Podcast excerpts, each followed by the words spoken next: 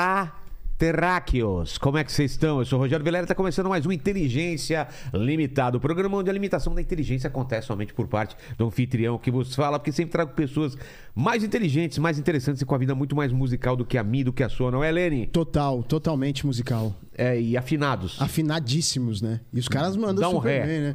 Putz, um ré. Dá um ré do nada. Ó, eu quase fui ali. É.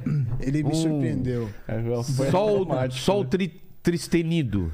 Ixi, esse É aí é, triste, meio... tem que ser triste. É. triste. Esse é meio. Esse é que tem muitas, muitas notas, eu não consigo fazer Um todas. si, tr- si bemol ao contrário. Ao contrário. Reverso. Eu acho que é um. Antes de falar com essas duas feras, como que o pessoal participa no chat? É isso aí, já tá fixado lá no chat as, as regras, tá bom? Você pode participar com pergunta, com comentário, aquele famoso jabazão pra ajudar a gente, né? E aí você já se inscreve no canal, já se torna membro, dá like no vídeo, que é muito importante. Exato. E se prepara que hoje é música do começo ao É fim. música, histórias, né? Total, total. Eu, eu, quando tem um programa especial desse, assim, quando a gente reúne mais de uma pessoa aqui, de convidado, eu peço que as pessoas deem suas credenciais antes de mais nada. Se apresentem pra sua câmera. A sua câmera é aquela e daqui é aquela mais alta, né? Isso. Isso. Credenciais, então, vamos lá. Quem Vai lá, começa? Antônio, pode Antônio, vamos lá. Meu nome é Antônio Vaz Lemes, eu sou pianista, sou professor e tenho esse canal que chama-se Piano que Toca em todas as redes. Certo. Ali, né? É. Sou Rafael Alegre, cantor e professor de canto. Também tenho aí um trabalho legal no Instagram, no TikTok e Facebook, voltado à questão de abertura de desenhos, de séries e filmes, entre outras coisas que vier na cabeça. Dois professores aqui, três professores, né? Que eu também já fui professor Exato, de desenho, né? exato.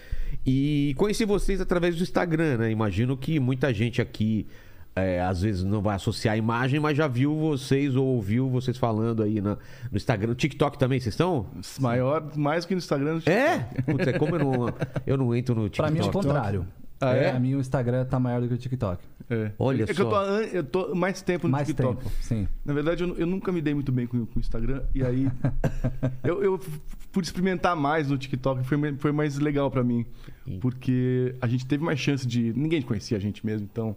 Pode fazer. vamos, vamos vamos experimentar de tudo aqui. É. E Esse é o lado bom, né, da- da- das É, redes sociais, eu né? acho. Sim. Da pessoal total. descobrir, pô, eu não queria descobrir vocês se não fosse a- as redes sociais, né? Total. Aparece alguém, compartilha alguma coisa, você vai lá, já vê, vai ver num vídeo, vai ver no outro. Mas a gente também se descobre, né? É? Eu acho que tem isso. Falou tudo, cara. É Porque mesmo? eu, eu, eu, eu toco um repertório muito grande de música, é, especialmente música clássica. E, e eu me sofri ali no, no, no- TikTok mesmo. O que, que eu mostro para as pessoas? Repertório com cantor, com solo, com orquestra, música de câmara, quando, quando eu fiz popular. Eu não sabia o que. Ou eu falo. Então, acho que a gente experimentando muito ali, a gente vai entendendo o que, que as pessoas gostam de ver da gente também. E aí a gente vai criando, acho que, esse personagem aí da internet e, e da- das mídias, né? Entendi. E vai se, se conhecendo nesse sentido. Exato. É, eu sou um cara interesseiro, não sei se falaram pra vocês, vem aqui tem que dar presente. É um presente inútil? É. É um outro que vocês não usam mais? É, mas trouxeram presente? Eu trouxe. Opa. O teclado, o cara dá o. Do nada, tó. Do pum, nada. Joga na mesa. Olha só, cara. Esse é um Pesado. disco. é, Paquito, nem sabe o que é isso. Que- Sabe o que é isso daqui, Paquito? Nasceu em 2001, ó. Faço ideia, Nasceu em cara. 2001, cara. É. Que tipo de Nossa. dispositivo é esse? Isso é um MP3 gigante, né? Ah, entendi. MP3 da Idade da Pedra. Olha só. Esse é um disco cara. muito bonito, cara, do César César, Camargo, Camargo Mariano, é. E eu fui reouvir, né, esses dias. Olha, tem muito da minha infância aí. E coisas que eu nem lembrava que eu ouvia, mas estão aí e tal. Fez parte de uma vida, né, de um momento da minha vida muito, que determinou. O César foi, tipo, o meu primeiro herói, assim. É mesmo? Da música popular, assim, do piano. E eu nem sabia disso. Aí eu fui reencontrá-lo né, depois estudando realmente música popular e querendo tocar um tema dele, tirei. Fiquei orgulhoso de saber que eu estava tirando uma música dele, que conseguia tocar. E porque ele. Acho que. Meu, a primeira faixa desse, desse disco aí é- foi tema de novela, Mandala, era com a Vera Fischer. Não, não lembro. Pois é. é tipo, incrível. Você coloca, você fala, não, eu conheço isso. E é uma moral dele, né? Que esse- Porque. Mitos? Mitos. Ah, E, e era abertura- novela das oito, cara. Pô! Caramba. Show de bola. E, e você ainda tem, você tem vitrola ainda até hoje? Tenho, Tem? tenho. Hoje eu tenho uma Technics profissional. É, é mesmo? porque virou uma coisa quase que um fetiche, né? Um, uma excentri- excentricidade, talvez. Total. Cara, meu pai tinha uma vitrola, que é a vitrola que eu ouvia disco sempre. Aí lá pra 2000 e alguma coisa, 2005, antes de voltar o vinil, né? Porque lembra que tinha sumiu total. Total, é. De repente voltou como uma coisa vintage e começaram a fabricar vitrolas de novo, né? Tinha um para... Eu, pelo menos, não via vitrola pra ser vendida. Um, um pouquinho antes, cara, de, de, de voltar isso, meu pai vendeu a vitrola. Sei lá o que, que ele fez com a vitrola. Nunca mais vi a vitrola e não consegui mais ouvir. Mas a minha também não sei pra onde foi. Mas a co- coisa do vinil pra minha vida é, voltou é, nos anos 90 com a seguinte função. Voltou cedo até pra mim, porque é, eu estudava, fa- fazia faculdade de música, tinha lá meus 18 anos e era muito caro o CD. Era muito caro, assim, se eu conseguisse comprar um CD por mês era assim, tipo, uau, que incrível, você tá indo bem. Então, a gente tinha esses aqueles putas aparelhos de som gigante que tinha tocar disco, rádio, toca, né? E toca fita, Toca né? fita. fita. E, e aí, como já estava em desuso por causa do CD no final dos anos 90, o vinil, você ir para um sebo aqui no centro e, e- Era como eu conheci um monte de pianista de, de- de música clássica brasileira, como eu conheci repertório, conheci, conheci sinfonias, sonatas, porque estava à disposição, era barato, você não ouvia com a qualidade digital, mas você ouvia analógico.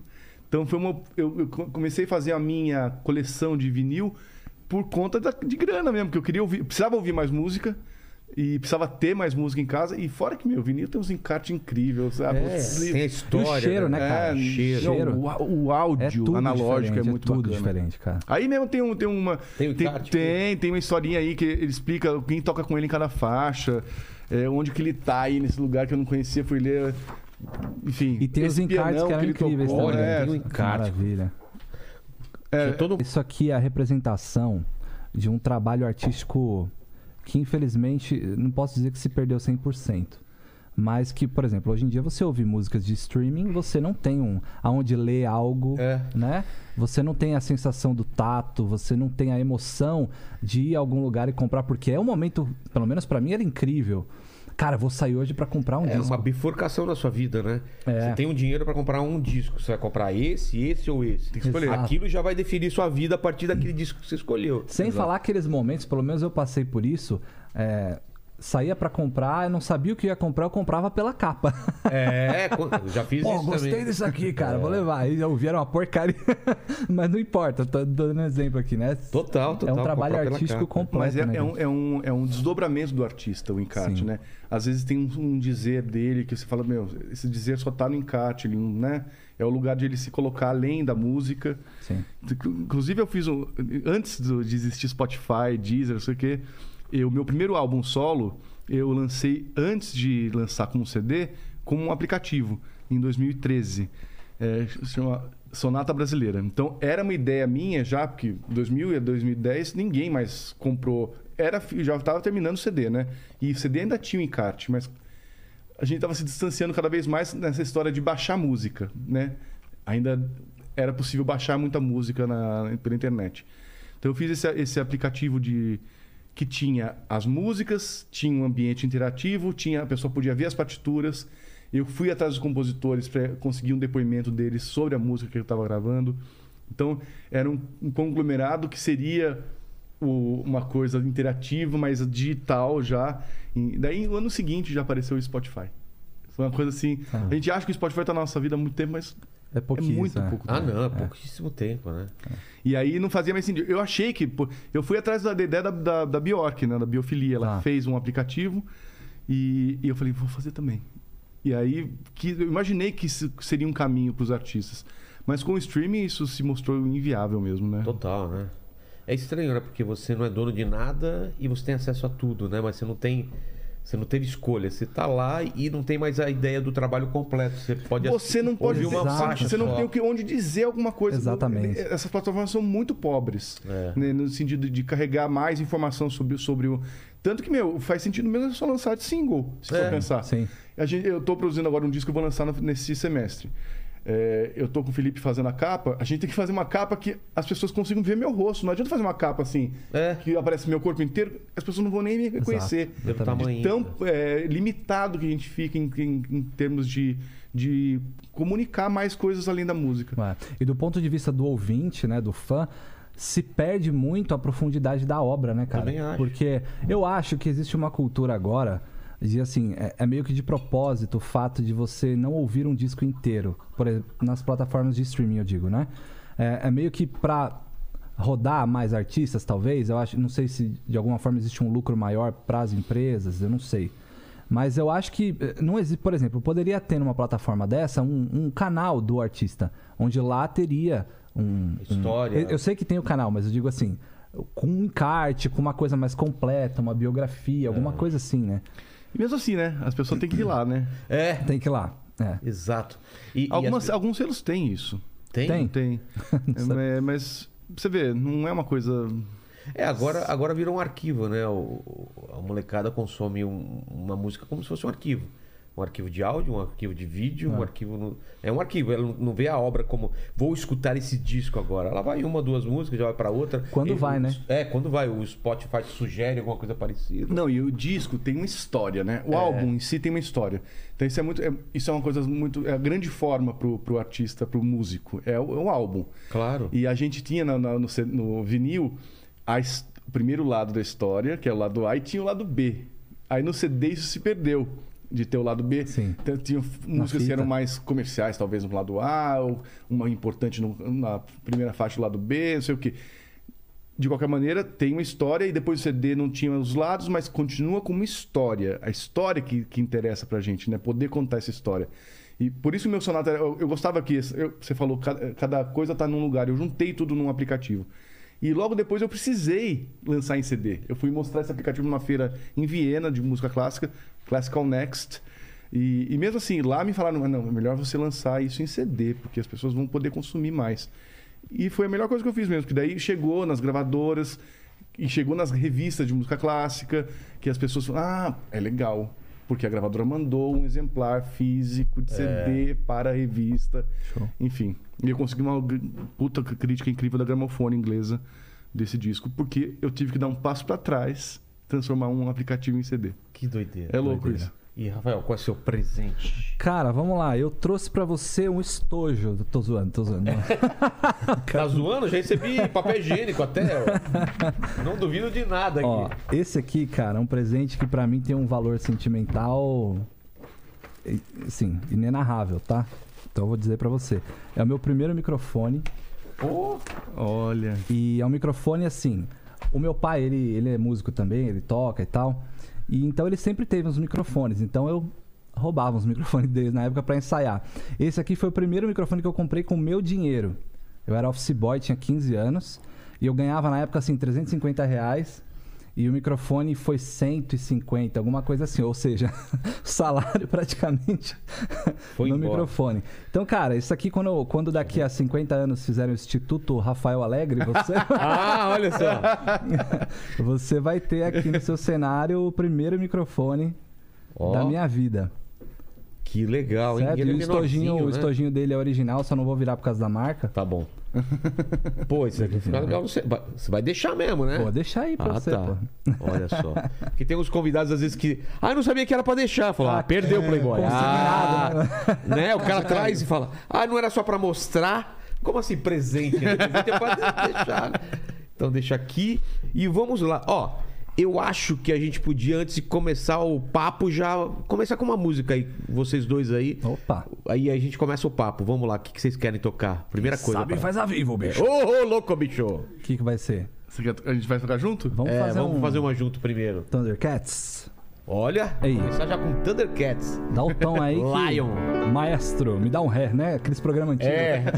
que a pessoa nem sabe o tom da música. Pablo, fala qual é a música? coisa. Me dá o tom aí, qual que é? Thunder... Como é? Ah, Thunder... Thundercats... Thundercats... Tá nesse tom, tem mais? Thunder Move. Tá, vamos lá.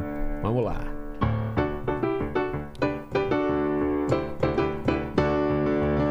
Thundercats are on the move.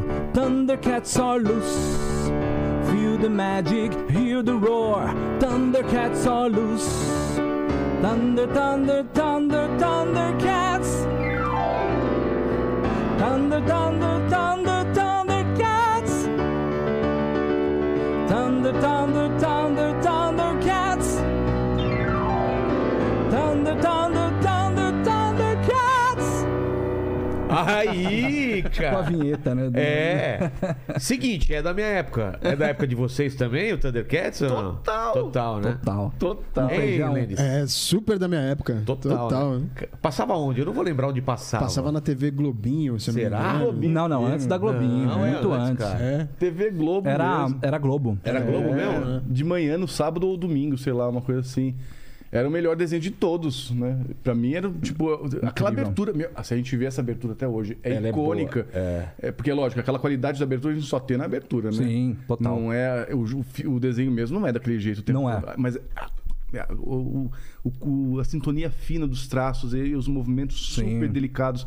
que- E a muito música rápidos, também, né? Aquele coro que, que arrepia. E tem o grito do início, né? Thunder, Thunder, Thundercats, oh! É, é demais. É demais. E, cara, é, eu acho que essas lembranças, assim, é, vocês trabalham com coisas de, de memória afetiva, né? De, de- a- o que vocês fazem nas redes sociais é para as, as pessoas, além de, eu acho que curtirem o trabalho, também vai trazer a memória da infância dela ou da adolescência, alguma coisa, né? Dessa- Nostalgia, né, cara? Que, que poder que é esse, cara, que a música tem de, de colar com o momento da vida da gente, né? Ou de desenho, ou, ou- ou mesmo do- do- das trilhas e tal. O que, Games. que vocês acham que é? Porque eu acho que não tem nada que nem a música que cola tanto no, no momento da vida, né, da gente. Eu acho que a música, cara, é uma das, das formas de arte é, de maior expressão, se não, é, se não for a, né? De maior expressão. Então ali você tem a expressão instrumental, você tem a expressão da voz e você tem a própria composição, né? A, a harmonia, que o Antônio ent- entende muito bem. é, você tem a junção de várias coisas ali que trazem para nós é, a sensação da própria música aliada ao, ao momento que você está vivendo.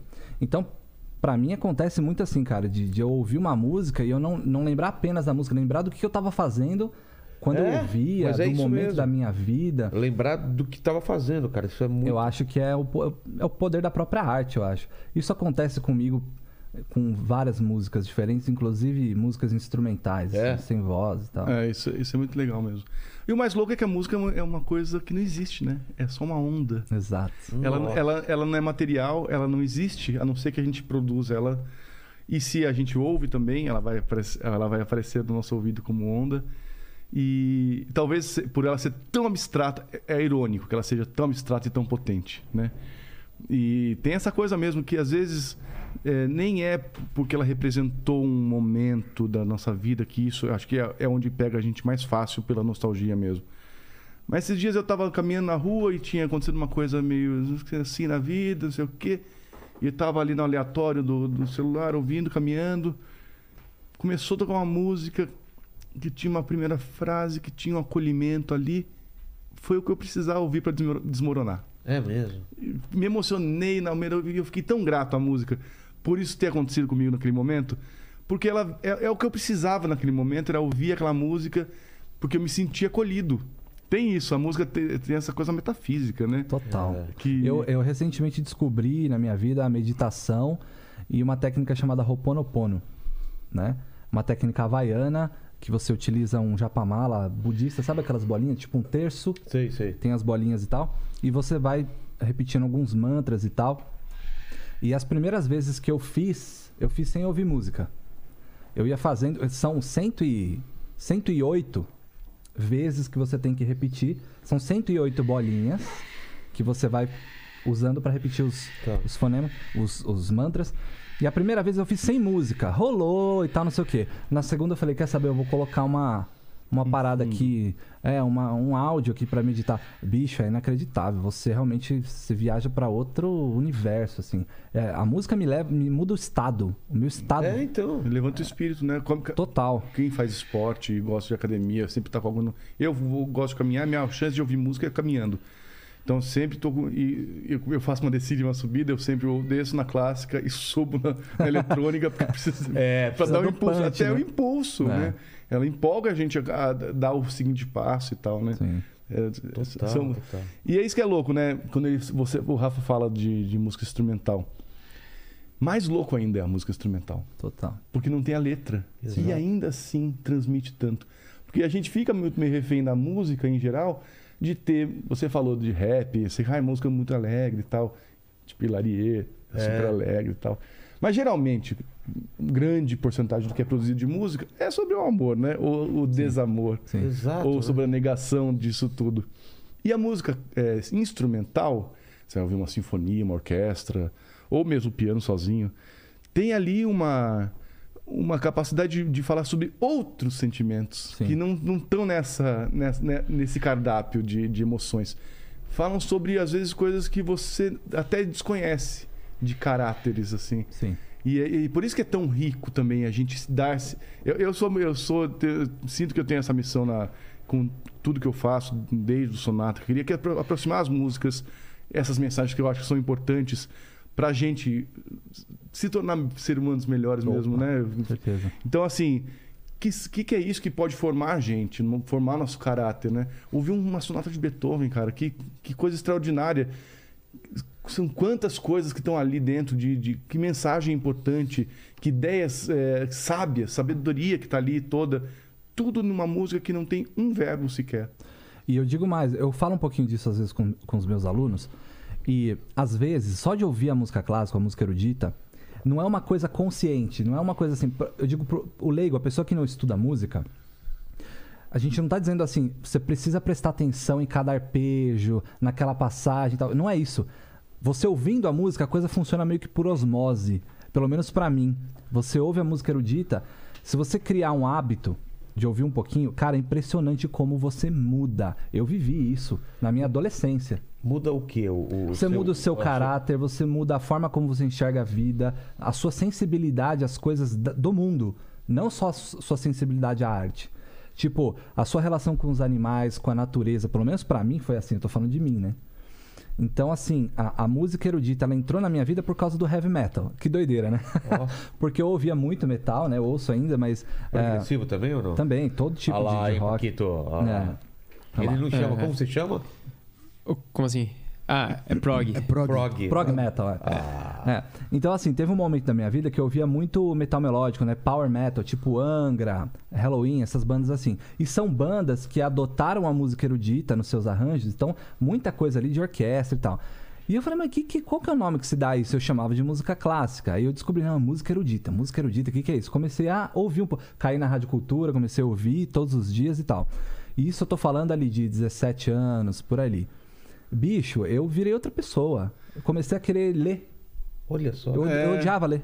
Tem, tem aquele teste que fizeram, já até comentei aqui, que eu acho que foi com um neurocientista, que colocaram música clássica e uma outra música mais pesada para as plantas, né? Eu vi e elas desenvolvem diferente, cara. Sim. Muito louco. Pela Sim. música que tá vibrando lá no ambiente. Só É pelas, vibração, né, pelas cara? ondas, É, né? De vibração. doido, cara. Exato. Mas tem aquela frase, acho que tem aquela frase célebre do Newton, né, Isaac Newton, que fala que ele, ele enxerga mais longe. Se ele enxerga mais longe é porque ele está sentado no ombro de gigantes. É. Então, eu, eu acho que a música clássica é muito disso, assim.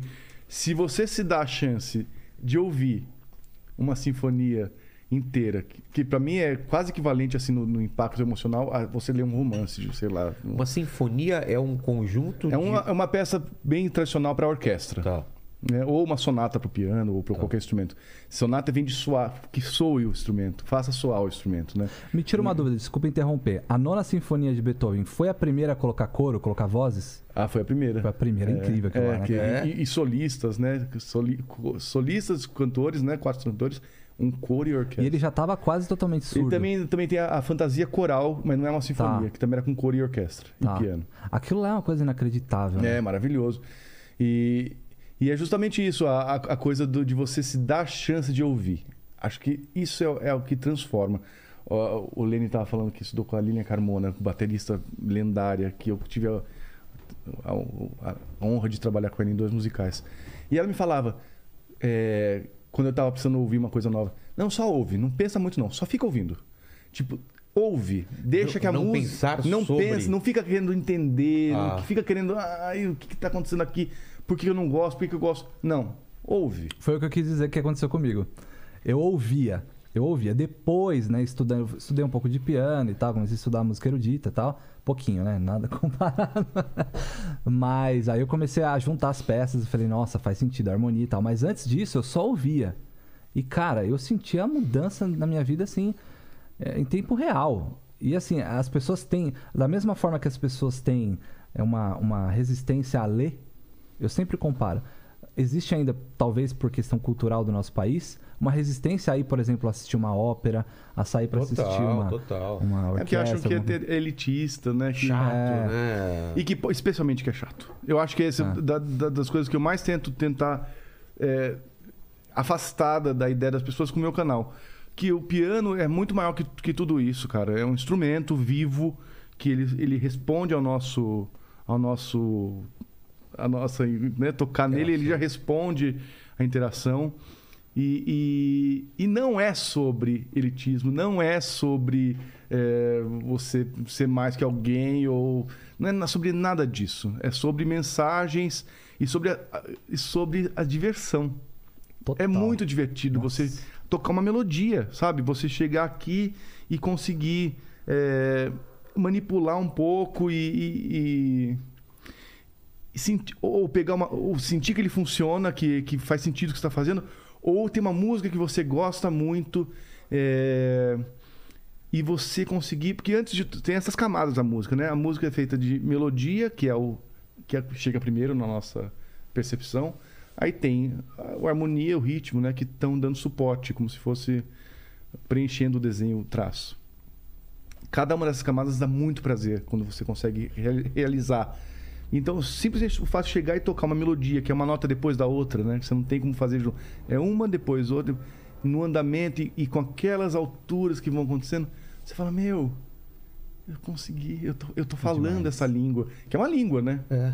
Eu tô falando nessa língua. Vocês acham que a gente já nasceu com a música ou ela chega um momento do, do ser humano, do homem das cavernas, onde ele, ele descobre a música? Isso eu nunca, nunca entendi direito. Você fala nós como ser humano ou individuais? Como, como ser humano, como raça, como espécie mesmo, né? A música, ela surge na... Sua própria antropologia fala, né? Ela surge como um- uma questão divina, né? Uma, uma forma de você se comunicar com os deuses da época. Ela As tribos, né? como uma... Exato. Inclusive, assim, a- as ciências vocais, ou seja, a- as áreas que estudam a voz humana, tanto falada quanto cantada, já leva em consideração a voz cantada desde essa época. Então, assim, o canto é, um, é, uma, é uma arte, é, uma, é um, sei lá, um instrumento. A voz é um instrumento para se cantar desde os primórdios. E o melhor, é um, um- exclusiva, né? É um instrumento exclusivo. Exclusivo demais. Cada um Ninguém tem, o seu, uma né? voz É. igual a outra. Isso Igual é, digital, isso é, né? Isso é, isso é divino. Acho que É. isso é sagrado. É. Respondendo a, a sua pergunta, Sentina Nasce, você já tocou piano na sua vida alguma vez? Nunca. Você viria tocar comigo alguma coisinha? Mano, não sei tocar. Mas você, se você, você, Sim, conf- sim, sim. você confia em mim? Claro. Então venha. Eita. Bora. Aí eu gostei. hein? vergonha, hein? Aí eu gostei, vamos lá. Vou estragar o piano. Depois fazer umas experiências com ele também na voz, vamos ver o que acontece. Única regra. Só nas pretas. Tá. É a única regra. Coloca o fone ou não precisa? Quer colocar? Você precisa o seu pra você ouvir o que você vai fazer. Quer puxar um, se você quiser puxar Não, não, Tá. Então bora. Entendeu a regra única? Só tocar nas pretas. Aqui. Tá. Você tem todas do jeito que você quiser. Eu Vou tocando já? Opa, vou ouvir também. Tô vacilando aqui, peraí. Tá ouvindo o piano?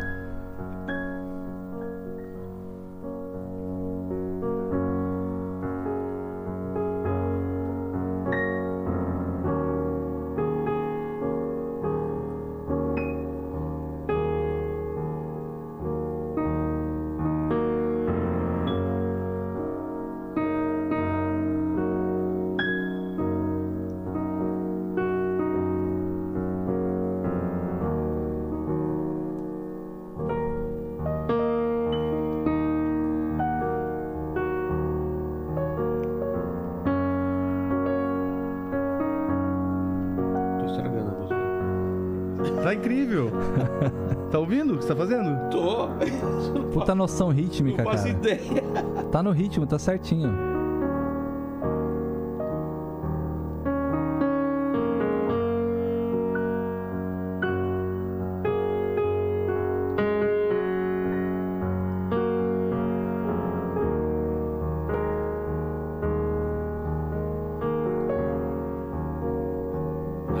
Ah,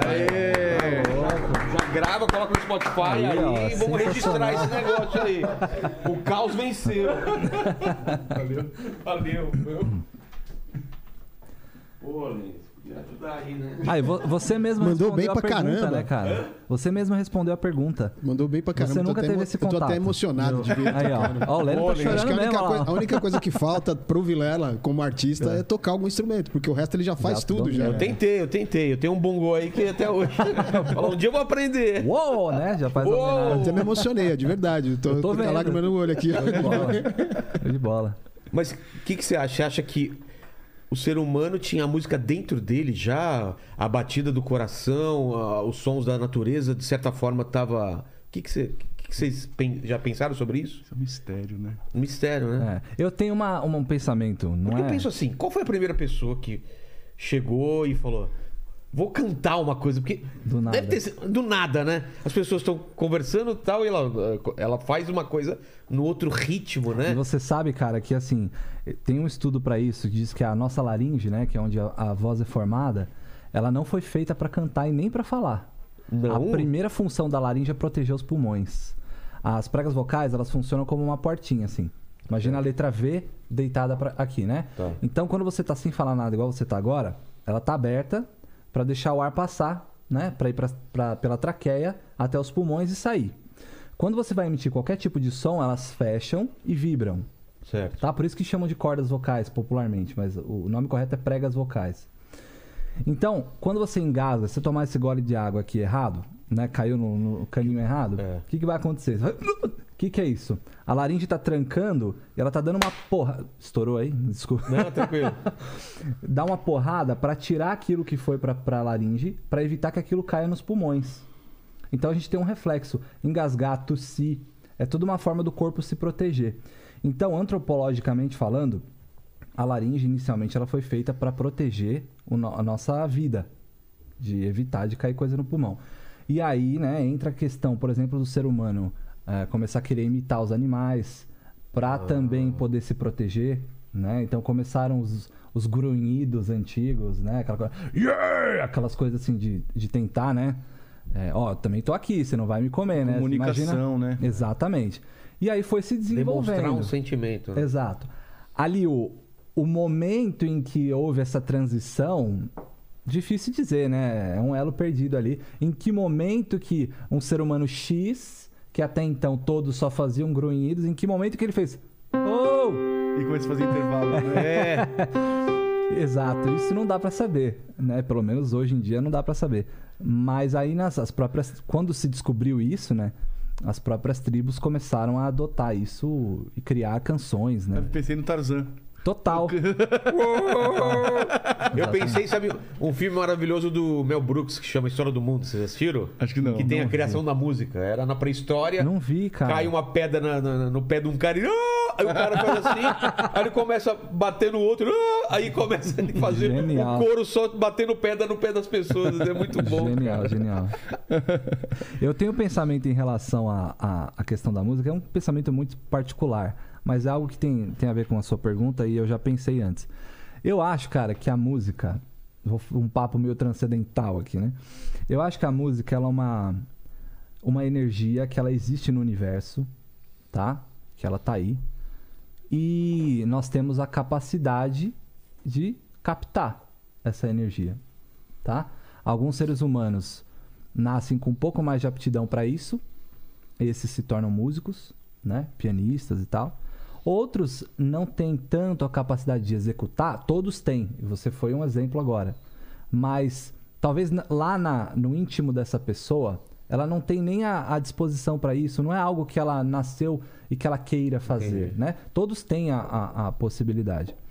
Então eu acho que, mas de qualquer forma, todos têm a capacidade de se emocionar com a música. Isso que eu ia falar. Né? Porque, né, independente de você ser capaz de comunicar através da música, de ser atravessado por ela, não tem como. É Todos- inevitável, é, né, cara? Somos humanos e somos atravessados pela Total. música. De, é assim, isso é invariável. Eu fico um pouquinho, um pouquinho triste, assim, atualmente, em relação à a, galerinha mais, mais nova, porque eu, eu observo que a música hoje, diferente a- talvez da nossa geração pra trás, a música hoje ela se tornou um pouco mais trilha sonora pra coisas. Por exemplo, eu vou fazer alguma atividade, eu vou pôr uma música de fundo pra fazer tal coisa. Eu ainda peguei a época em que, cara, eu sentava no meu quarto, colocava um fone desse aqui, É, ou disso. colocava no som e ficava lá imaginando coisas, criando coisas aqui. Levei um pé na bunda de, um- de uma namorada, chorava ouvindo Tinha música. Isso, né, de se chamar uma turma para escutar um disco novo que você comprou, né? Pô, total, Tinha gente. isso, Nossa. cara. Eu, fa- eu fazia assistir pelo um filme. telefone. Ah, eu é? fazia, Mano, ouve isso aqui, ó. Acabei de comprar. Ficar duas horas. E era telefone de. de, de- como é De que é? discar. De, disco É, de sim, linha, né? é. Uma mó grana no final do, do mês. Nossa. Mano, eu vejo isso aqui, essa passagem aqui, ó. Era uma coisa inacreditável E pra o mim. mais louco também, Rafa, que você tá falando essas ironias aí e tal, é que a música nunca foi tão acessível como é hoje, né? Exatamente. Isso que é irônico demais, Irônico porque Você pode acessar a música do mundo inteiro num, num, num toque só, né? eu fiz um post essa semana mesmo sobre, sobre isso, que era... é, tava, o que, que você acha que as pessoas sentiram quando ouviram isso pela primeira vez? E aí eu comecei a pensar, essa era a reflexão, que as pessoas, o acesso que as pessoas tiveram, por exemplo, a esse evento, que, né, que era assistir uma orquestra tocando uma sinfonia, que era essa do Beethoven e tal. Assistir uma orquestra era um acontecimento, um privilégio. Assistir a orquestra tocando a música que era do Beethoven era um outro privilégio. E você ter a oportunidade de ouvir mais de uma vez na sua vida a mesma música numa- com uma orquestra, na sua vida, aí sim era um privilégio real. sim. Por quê? As coisas aconteciam e aí depois acabavam, né? Não ia ter rádio para ficar replicando a música, não ia ter streaming, não ia ter álbum e, e até por isso mesmo talvez as músicas eram mais longas porque elas precisam ficar na sua cabeça de alguma maneira. Então por isso que a sinfonia demora uma meia hora para acabar, para justificar também aquele monte de gente junto ali para tocar e para que você saia de lá com alguma lembrança daquilo que você viveu É. né? E ironicamente hoje que você isso é o que transformou. As pessoas ficavam realmente. Olha, o que, que é isso que a gente viveu? Tem uma, tem uma, tem uma mensagem aí. E aí hoje que você pode, em dois cliques, ter acesso, e está, acesso, está acessível. Não tem ninguém para. Quer dizer, eu tô aqui para tentar né, aproximar esses públicos de todos de, de- dessa música que tem essas mensagens. Que eu nem gosto do, do termo erudito, cara, sabe? O clássico, Sim, sei lá. sim. é- É meio chato é, é mesmo. meio pedante, assim, Sim. enfim. Mas tá aí. Tá acessível e pouca gente ainda vai Cara, atrás será que dessas experiências tem- que estão ali Pois disponíveis. é. Será que isso, isso tem a ver com aquela, aquela famosa frase, tudo que é fácil... Como é que é aquela história? Tudo que vem fácil... Vai fácil. Vai fácil, tipo, no sentido assim, será que é tão fácil hoje em dia que virou menos importante? Ah, com certeza. Se você tem uma coisa que você sabe que. Ah, não preciso me- preocupar. Quando eu quiser estar lá, É. é muito mais fácil do que você juntar uma grana e ir atrás e escolher o que você quer ouvir. Sim, né? exato. Você vê, por exemplo, é, falando de música popular, midiática, né? Mainstream mesmo, mainstream. A música, aquela música que você até. aquele estilo que você comentou, do desamor, do amor. Independente de você gostar ou não desse tipo de música, até certo período ela cumpria o seu papel, cara. Que era justamente você chorar, velho. que era você tá ali, porra, meu, eu queria tanto aquela pessoa, ela não, não dá bola pra mim, vou ouvir um som aqui, ó, né? Ela cumpria o seu papel, né? Hoje em dia eu não sei, eu, tô, tô no- eu trabalho muito com crianças e adolescentes, então é algo da, da minha observação quase que diária. Eu não vejo isso mais na, na galera atual, assim. Eu não sei se eles têm esse momento. Porque é um momento. Romântico, você diz? É, não só romântico, eu digo assim, um momento intimista. Interior de, de escutar a música e ver o que ela. Exato. Como ela vai ressoar. né? Exato. O que ela vai. O que Você pode usar uma música. Você falou agora do, do treino, você estava caminhando, sei lá, e você coloca uma música mais agitada para pegar mais pesado, esse tipo de coisa. A música ela cumpre os seus papéis também. É, com seus sentimentos, assim, o seu estado emocional atual, né? Então, se você tá feliz pra caramba, eu vou colocar um negócio aqui tal. Ou se eu quero chorar, vou colocar um negócio. Nossa, Será que a molecada hoje tem isso, cara?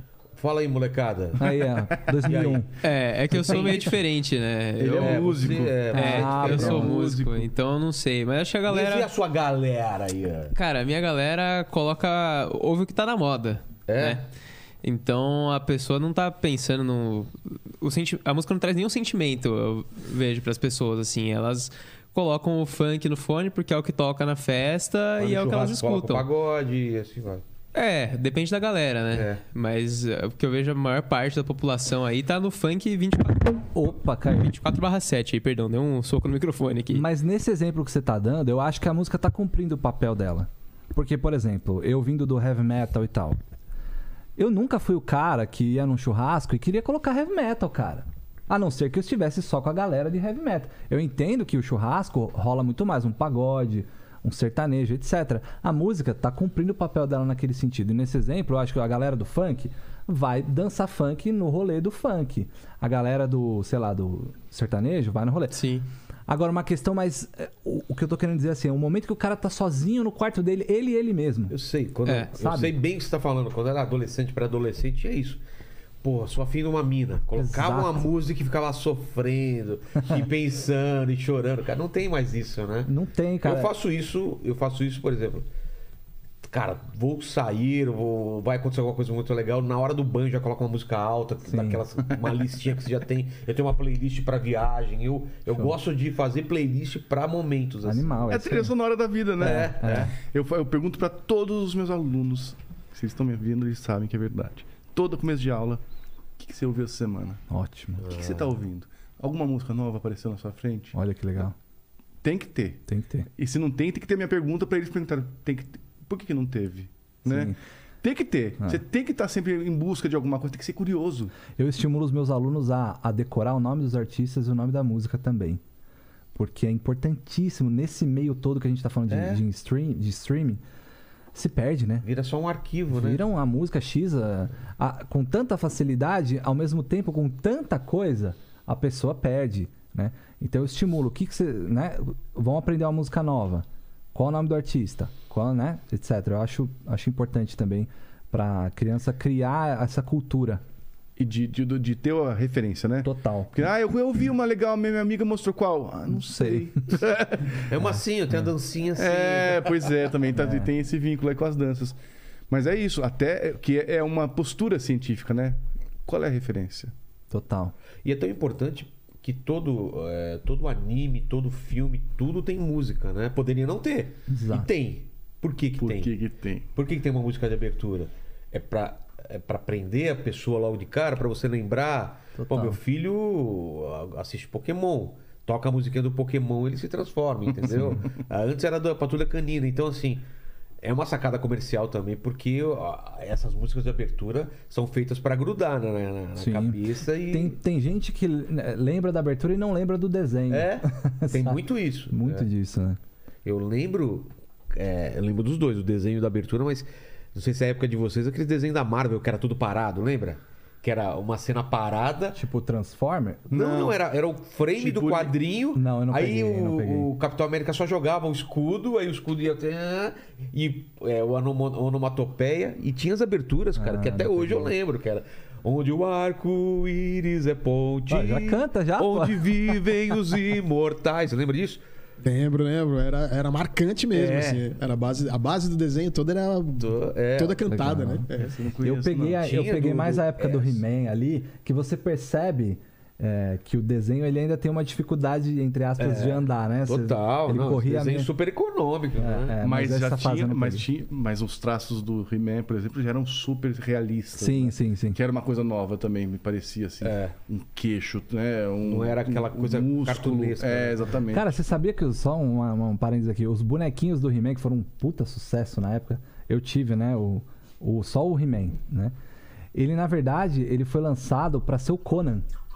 Ah, é? O Aí não, corpo era do Conan. aí não tinha o direito do. Não, aí aconteceu o seguinte, pelo menos a, a pesquisa que eu fiz foi essa.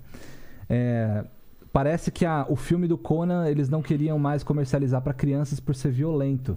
Nossa, tem cena de sexo. O filme É, é bem pesado. Então eles tiraram a cabeça do, do, Do do, Schwarzenegger. do Schwarzenegger e colocaram a do He-Man e virou o boneco do He-Man, cara. É, tem esse, essa história Eu- aí. não, não foi o He-Man que fizeram o desenho por causa do boneco? nem eu, existiu eu o acho que desenho. eu vi. Eu vi Não, né? Não, sim, mas aí eles foram produzir. Eles foram produzir os bonecos em, em- em grande escala pra Sei. venda, né? E na época parece que iam produzir do Conan. E aí rolou essa, essa Putz, parada. Achei muito sentido, doido cara. isso daí. É um Conan Nada a ver pra cabelo, criança. com- cabelo surfista lá, o cara com a tigelinha. Mas é louco, porque esses, esses desenhos são muito pra- marcantes, né? Porque eles misturavam é, épocas diferentes. E tudo tinha algo futurístico junto, né? Pode crer. Então tem uma coisa medieval, tem Eternia, ou tem É. a, o- é, a- lá do planeta dos Thundercats. Sim. Mas tem a- sempre algo muito tecnológico junto. Que é anos 80, né, cara? Nos 80, É. que tem os sintetizadores Total. de todos os. A música é muito anos Ah, é? 80. vender É. esses teclados. Eles, né, Era eles com começaram, começaram a disponibilizar isso para ser vendido em larga escala. Então, Verdade. Precisava dos temas, porque aí precisava de bandas que tocassem com esses teclados. Sim. é, e, né, para movimentar a indústria. O desenho era uma, uma grande oportunidade para as indústrias para vender, né? Na questão de publicidade, né? Os caras queriam vender coisas que tinham a ver com desenho, né? Na verdade, eles lançavam o desenho para vender boneco, por exemplo. Sacou? Sei. Tinha muito isso daí. Então, eles queriam ganhar dinheiro com os produtos que o desenho ia gerar. Então tinha muito isso Então daí. a gente volta para a história da, da, da produção da música, né? Tem um intuito muito capitalista, né? A música instrumental, voltando para o meu universo, eu tinha o, o Beethoven e o Mozart só queriam poder sobreviver com a, com a música deles, nada mais do que isso. O intuito era muito mais filosófico. Eles queriam passar uma mensagem humanística para as pessoas, né? Porque as pessoas se transformassem com a ideia deles. É, é, Tá aí que dá a diferença brutal da, produção de música de antes e de agora, né? Sim. Eles não queriam vender nada além de uma ideia. É uma ideia mesmo. É, muita música hoje é é feita para ser consumida rápida, esquecida rápida. Aí, a- a- É o próprio Aí funcionamento que tá dela. a coisa, né? O, como é que você faz para ser atemporal como Exato. artista? Aí tá uma. Será que fi- pra galera, vamos voltar pra questão atual, certo? Da música mainstream de agora. O que, que Será- fica, né? É, Será que daqui 40 anos o pessoal vai estar estudando ano? Vai ter um Anitta aí vai ser clássico? É. Será que vai ter Vamos clássico? escutar os clássicos. Aí Eu tá a di- Anitta. Eu vou Será? falar pra vocês que eu não sei se é a Anitta, mas você sabe que no começo do século XX o, o samba era uma coisa. Tinha muito preconceito Ah, envolvido é? no samba. total, tinha, tinha mesmo. Tanto quanto tem com o funk hoje. E hoje o samba é uma, um patrimônio da Total, cultura é. brasileira. Cara, o funk pra mim é uma é uma qual que é a palavra? Uma Manifestação. manifestação, uma manifestação legítima. Eu acho que, que é ótimo assim pra galera que, que criou o funk, né, que surgiu lá no, no Morro Carioca. Eu acho legítimo. Eu acho que eu sempre falo um pouquinho sobre isso. É, a, a maioria, talvez, e o público do rock fala muito, ah, música ruim, porcaria. Eu acho assim, a chamada música ruim, que, que seria, na maior parte, a música midiática, ela sempre existiu, cara. Sempre, né? Sempre existiu em todas as épocas, cara, desde que se tornou um mercado fonográfico, sempre teve essa música mais popularesca, essa música mais pra vender, pra chiclete, né, que a gente fala, pra grudar e tal. Só que antes, pelo menos na minha opinião, existia uma contrapartida. Existia na própria mídia. Eu tô falando especificamente de mídia, porque muitas pessoas falam, ah, é, música boa existe ainda. Lógico que existe, é só você ir atrás, Claro. né? Mas nesse caso eu tô falando da época em que a mídia te impunha as coisas, né? A gente não tinha opção de escolha, né? O, o que O clipe- O passava videoclipe era lançado no Fantástico, né? Exatamente. Era o que chegava ali que a gente consumia. Pra você descobrir um artista novo, você tinha que ser o cara que comprava revi- revista especializada, você tinha que ir em sebo, Ou o cara conversar. viajava pra fora do país e Exatamente. trazia alguma coisa. Então, assim, é, pelo menos até anos 90, talvez, existia a música midiática, midiática para vender e também existia o outro lado, que é aquela música mais reflexiva e tal, que te fazia melhorar de alguma forma. A minha impressão é que hoje em dia, na mídia, não existe mais esse, esse outro lado. Esse lado reflexivo que a gente tem falado aqui. Esse lado, sei lá, de uma letra um pouquinho mais trabalhada. Não tô falando de palavras filosóficas, não tô falando nada disso. Mas, mas de um capricho, né? De um Exato, capricho né? exatamente. É, com, com relação ao, ao belo. É o belo, É. a arte, É. sabe? A- a- o ser humano se conectar com um lado mais sensível, cara. É, é. Eu tô- tenho percebido as pessoas meio duras, assim, sabe? Meio. Não sei. É, a gente tá perdendo a delicadeza, né? É, A- é. a- a- tudo de alimento à música é feito para você ter o máximo prazer durante o maior tempo. Então, assim, a Exato. música pegou a parte melhor do negócio e repetiu ela. Antes a gente tinha o refrão e, e tem música que é só refrão, parece. Que ela é feita inteira lá em cima, não tem andamento, né? Não tem dinâmica, ela não tem cai, não dinâmica. sobe, é Filme, pau. mesma coisa. Algoritmos, ah, funciona se eu misturar isso para fazer sucesso, com esse ator para fazer sucesso. E não necessariamente isso vai ser, vai ser bom, mas esses algoritmos de um- pegar o melhor com o melhor e juntar e pra, pra ter o máximo de ganho. Comida mesmo. Deixar ela mais saborosa, mais viciante e tudo mais. Então, Exatamente. música é a mesma coisa. Que é tipo mostarda. É, exato, exato. E música é isso. Putz, qual é o próximo sucesso? Pra gente vender mais, pra gente lotar o show. É, sempre teve isso, E né? tem, claro, as pessoas que vão na contramão sempre, sempre. É, tem. e sempre vai ter, gente. Sempre vai ter. O- o- é por isso que eu acho que tem que insistir na ideia de que a gente tem que ser mais curioso, é, que a gente tem que abrir a, a cabeça para pelo menos conhecer outras coisas. É, tem muito cantor bom rolando aí. Tem. Pô, sabe? Você acha que rola uma parada cultural atual, assim, no sentido do. do, do de estar acomodado? Você acha que existe na, na- na- Eu tô falando da galera mais Mas jovem. será que na nossa época também não tinha esse, esse, comodismo? Sei É, eu lá. fico pensando nisso. Eu, tenho- eu lembro de um amigo que só ouvia Madonna. É? Só- ele não, não aceita, não ia atrás de nada. Ele só sabia buscar músicas da Madonna. E falou, mas escuta, e outro? Não. Daí você vê, é um mundo muito fechado, né? É. Que Só aqui. É, você tinha. A gente escutava rádio e, e- e muita coisa que a gente descobria era através da rádio. Ó, a música nova que tá tocando aí, Sim. quem é e tal. Hoje não, é como a gente falou, você pode. A internet abriu, nossa, tantas possibilidades, mesmo assim. Você, você, você não tem um estímulo de alguém, alguém, você tem uma dificuldade, não sei por onde mesmo sou começar. Eu, eu dificilmente eu escuto começo? Coisa, coisa nova. Escuto coisa nova pela sugestão do Spotify, que às vezes você coloca uma- um tipo de música que você gosta e aí ele vai sugerindo outras e aí você acaba descobrindo ou alguém, o, o, o, o Lene, por exemplo. Essa música aqui. Ou... É, alguém te traz, né? É, isso, é, tipo, isso faz parte das relações humanas, né? Alguém te, te indica uma coisa. E. Eu tô pensando naquele post que eu fiz do, do, do metrô, né?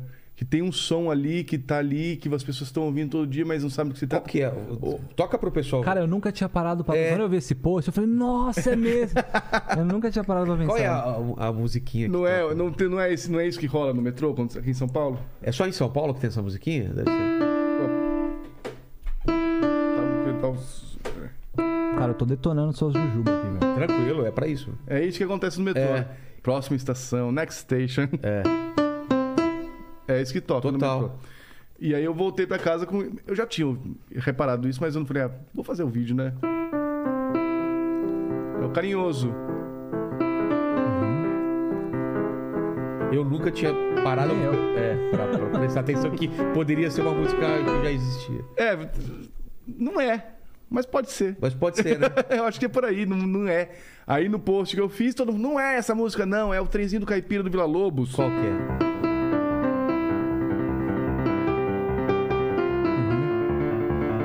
Porque é trem, é metrô, né? Faz É. sentido. Pra mim parece muito Parece mais. mais o outro, carinhoso. né? Mas é que daí carinhoso, o né? carinhoso começa com essa ideia. O do, o do trenzinho a gente tem que colocar lá no meio, lá, e ela encaixar Tem ali que e daí ter um certo. contexto, tem que dar uma forçadinha. Eu acho que a forçadinha é o próprio trem, talvez. Tem que dar uma forçadinha, mas é. o trem ajuda, né? Uhum. Mas a música fica. Tem essas mensagens, elas estão aí, né? Mas, por exemplo, você falou da, da nona sinfonia do. Como que é lá? O. Tananana. Isso. O que, que é isso? É- é- tem estudos sobre, sobre qual é a o próprio intenção? Beethoven falava que Ah, ele era- falava? É o destino batendo na nossa porta. Ah, é? É muito isso. Muito, muito, cara. É o destino batendo na sua porta. Tananana. É sensacional. Que ela traz um- uma, uma, uma urgência, né? Alguma coisa assim. E ele- parece que ela tá escrita em letras garrafais, né? É. E a do tubarão, que é. Eu não, sei- eu não entendo de música. Ela parece ser super simples e te traz aquele, aquela coisa tipo, vai acontecer alguma coisa, não é? intervalo menor, né, É. cara? É uma. É uma Olha tenso, isso. né, cara? Te deixa ofegante, talvez. Cara, eu não né? entrava Uma na. Eu, sério, depois que eu assisti o Tubarão, eu fiquei, eu acho que uns bons meses ou um ano sem entrar na praia de medo, cara, do Tubarão, velho. Tenso, tenso, De tanto que. Mas o que, é a história Isso dessa aqui- música? Não sei, eu- eu- o que eu vejo aqui é um in- intervalo de um semitom que é, se a gente tocar junto, é dissonante. E ele fica melodicamente nesse, nessa ideia dessa dissonância. E nesse pulso, nesse pulso, né? Que quase que é, o coração também em alerta, né? Tem Isso aí me deixa ofegante, cara. É Eu total. fico assim. Mas é porque a gente também tem, acho que, a referência do filme. Do filme, né? Se as pessoas não conhecem esse filme não foram atravessadas pelo filme, talvez você toca isso e as pessoas não É. sentem é, É. essa falta de ar. Então, é, é- é parte de uma coisa né? Duvido a pessoa ouvir isso com o pé na piscina se ela não fica doida. Na piscina, É né? piscina ainda, hein? A piscina tiver um pouquinho suja que você não vê o fundo, já dá. Já era, velho. É, tem mais alguma coisa pra falar sobre, sobre o, o- o- a nona ou, o- ou o tubarão, assim, de, de que você percebeu? é não, isso? Não, Eu queria ver o do chat aí, preciso fazer um xixi. Manda uma pergunta aí pra um dos dois ou pros dois aí. Boa, vou mandar aqui, ó. O, o Guilherme é, Prebianca de Araújo. Ele falou aqui que conheceu o Rafael pelos vídeos é, no Instagram. E a minha cabeça explodiu é, com os vídeos da, de A Música Responde. Ah, a, música responde. O nome da música responde? É, na verdade, acho que o nome do vídeo é A, é A Música Responde. Cara, será que eu sou tão. Tenho tanta amnésia assim que eu não Será que- eu, Eu tenho um problema de eu não fiz lembrar. um assim, é, pergunta e resposta da música. não eu não fiz esse vídeo. Não. Cara. E aí tem uma, uma outra pergunta do Gabs, ele fala aqui, ó. é, pergunta pra eles, além de Amy Winehouse, qual a melhor voz feminina na opinião deles? Nossa, tem muita, bicho. Ó, já cito aqui de cara Mariah Carey, cara. É uma, uma deusa inacreditável, canta demais. Aí você teve Whitney. Putz. É. Cara, tem muita. né? Sei lá, tem tanta que eu não. Eu curto a Alice Caymmi. Nossa. Eu curto cantores também, o Felipe Cato. Adoro. Ó, o Rafa é uma puta voz, cara. Obrigado. é, tem, tem, tem muito. can- No Brasil ainda tem muita coisa. Ele falou de, de cantores brasileiros? É, ele, ele citou a Amy Winehouse e aí Ah, tá. gostaria de saber de vocês. Assim, No Brasil melhor. também temos grandes cantoras, grandes cantoras. Ó, a Elis, por exemplo, é, na minha opinião, tá? Ela não é uma cantora extremamente técnica, porém uma expressividade absurda. É, né? Você olha aquela mulher, cara, cantando, você, você não quer fazer mais nada. Você fica. Você fica É hipnotizado. um soco que ela te dá, cara. Ela, ela, te, ela te chega, ó, tô aqui, olha pra mim, É. sabe? O Amy Winehouse também, né? Eu acho É, que é na mesma linha também. Exato. né? A Amy. É uma De pena, né? sentir a música de Uma artista. E ela fez na época um. A, a linguagem que ela trouxe, me- meio resgatando, talvez anos 50, mais ou menos por aí. Ela fez um- Estética, né? uma mistura na estética dela. A, a própria voz, o timbre dela era meio soul, é, meio jazz, meio soul antigo, assim. E ela trouxe isso pra música pop, cara. Isso foi genial. E, e a imagem dela, né? Aquele cabelo todo. Acho que Cara. tá essa- essa coisa de fazer a ponte, né? Ela, fez a- É. ela conseguiu fazer uma ponte com, é, né, com o passado, com os anos 50, Sim. e fez alguma coisa atual. E- exato, trouxe novidade, né? Exatamente. Porque não é a mesma coisa ela pegar uma, um, E ficar um fazendo cover. antigo. Exatamente. É, é, fazer Ela um cover. E as letras, enfim, falavam muito dela, do, do momento que ela vivia. Então, ela tem muito rock and roll ali, cara. Muito? Ela tem muito rock and roll. E aquele cara que cantou com ela, o que- vozeirão mesmo, que, que cantou com a Gaga também.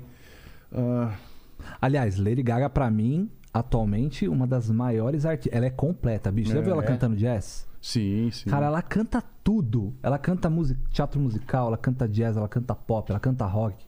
De, de uma forma incrível, assim. É uma super artista. Ela é uma artista inacreditável. Eu, eu, eu sou fãzaço, assim, cara. E uma pessoa maravilhosa também, né? Me parece que sim. Eu, eu sinto. É.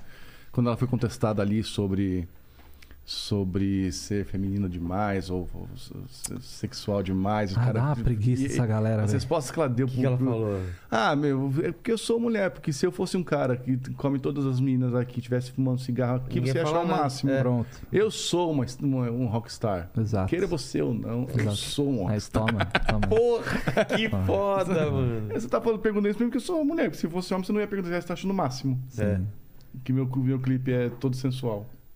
Total. E é tão importante, né, ouvir uma mulher falando assim, com tanta segurança. Eu acho muito inspirador. Muito inspirador mesmo. E também, né, a gente está num momento de, de, de ver tantos outros corpos fazendo, tendo voz e, precisando de espaço mesmo. Eu vou gravar, eu tô, vou, tô- vou lançar esse semestre um disco de Vila Lobos, é, só piano solo, uma homenagem que eu sinto que eu tenho, tava devendo faz- fazer do Vila, que eu toco desde criança, esse compositor maravilhoso. E eu tenho uma faixa bônus nesse disco que eu vou lançar, que é uma, que é uma canção do Vila Lobos, que ele escreveu para voz lírica, né, para voz impostada, operística. E quem vai cantar é uma cantora é, extraordinária que eu conheci num cabaré aqui em São Paulo, chamada Verônica Valentino. Legal. Uma mulher trans que está indicada ao prêmio Bibi Ferreira por um musical que ela acabou de fazer aqui em, em, em São Paulo nesse mês de julho e ago- agora em agosto. Então, é, é- esse é o momento de a gente abrir tudo e, e essa é a minha vontade. Uma canção do Vila Lobos, Antigona, que ele fala de um Brasil aí ideal e eu queria muito ouvir justamente na voz de uma mulher como ela. Incrível, puta Hum, ideia, cara. vocês vão ouvir Parabéns. ainda essa música. Tô ansioso já. Do, do Vila Lobo você pode tocar alguma coisinha pra. Opa! Vocês, ó, eu vou longe aqui. Tá, eu, fica eu, tranquilo. eu vou fazer, eu, vou fazer um. Deixa eu ver aqui. Um trecho da Baquiana 4. Vou ficar preso aqui.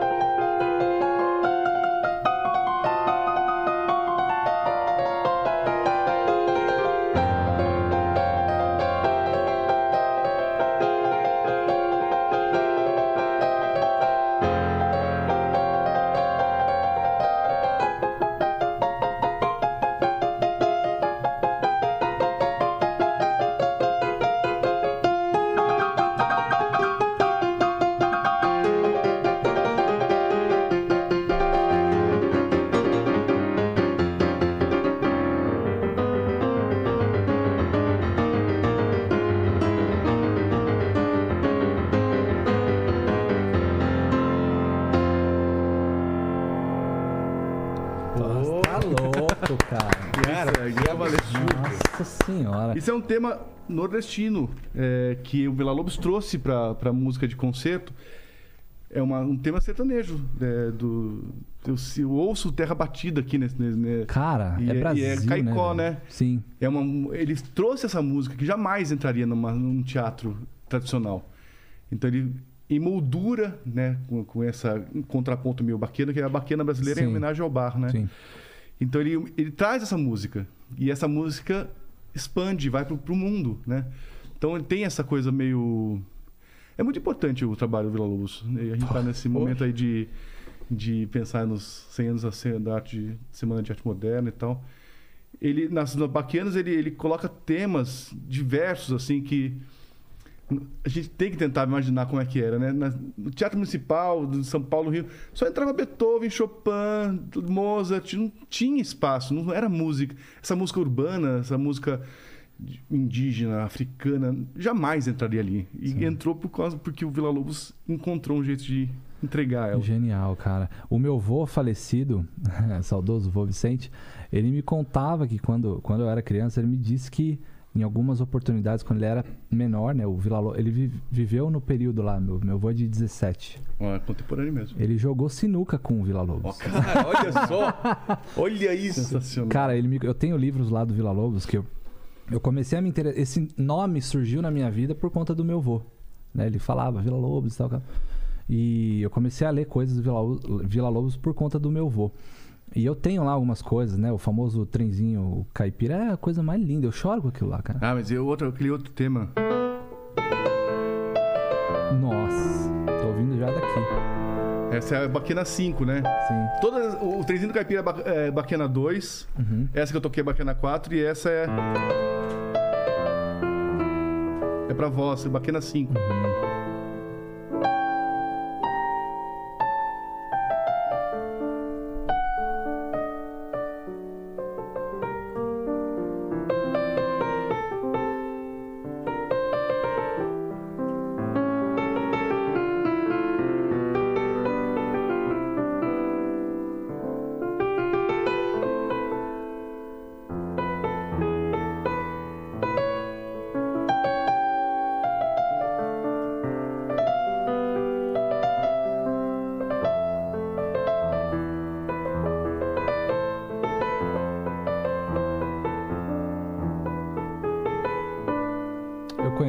isso é pra voz, é pra, pra, pra, pra vo- cantora fazer sem nenhuma. só vocalizando. Melodia absurda, harmonia maravilhosa, é coisa maravilhosa que a gente tem aqui. A Marisa Monte cantou no- quando foi anunciar que as Olimpíadas seriam aqui no Brasil. Lá no Japão, ela cantou isso aqui, em cima de um negócio.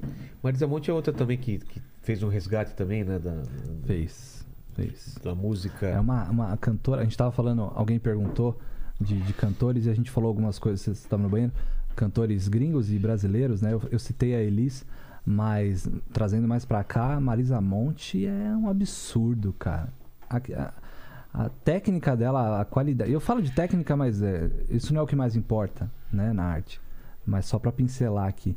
A expressividade dela, a voz dela, a musicalidade dela é uma coisa inacreditável. É lindo demais. Betânia também. me Nossa, aí é, é um vulcão. Betânia me pega demais. É. Vamos fazer mais uma abertura e depois Ah. eu quero saber da, da- de vocês, da onde vem o interesse da música, você- Opa. criança, o que, que vocês faziam e tal.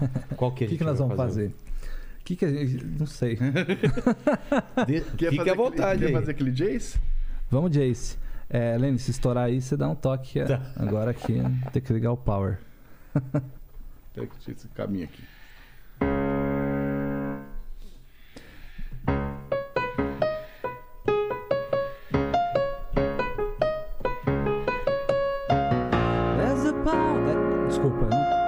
Tá chegando o tom aqui. De, de novo.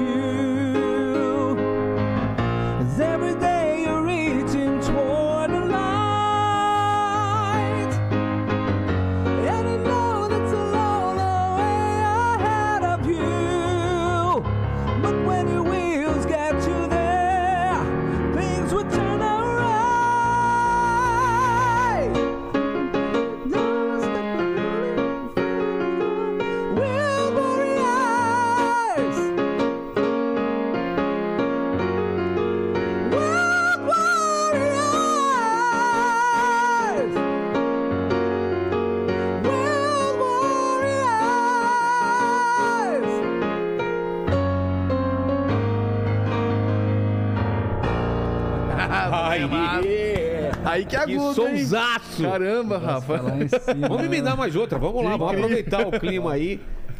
que mais? vamos puxar aí, vamos pegar, vamos pegar uma colinha? Vamos, Quer vamos, pode, saber? pode pegar. Quer fazer aquela da, da- da novela? Get Along Gang. É. Qual? A Get Along Gang, Ah, a tá. nossa turma. Tá. Qual que, que tom que a gente vai fazer? Get Along Gang. Tá, vai lá.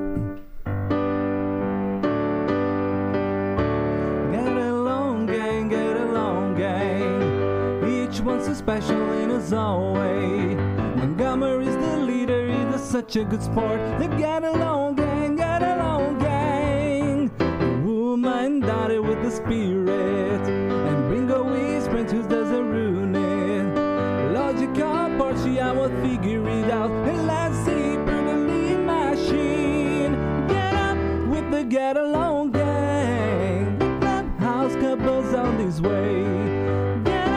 with the get along gang.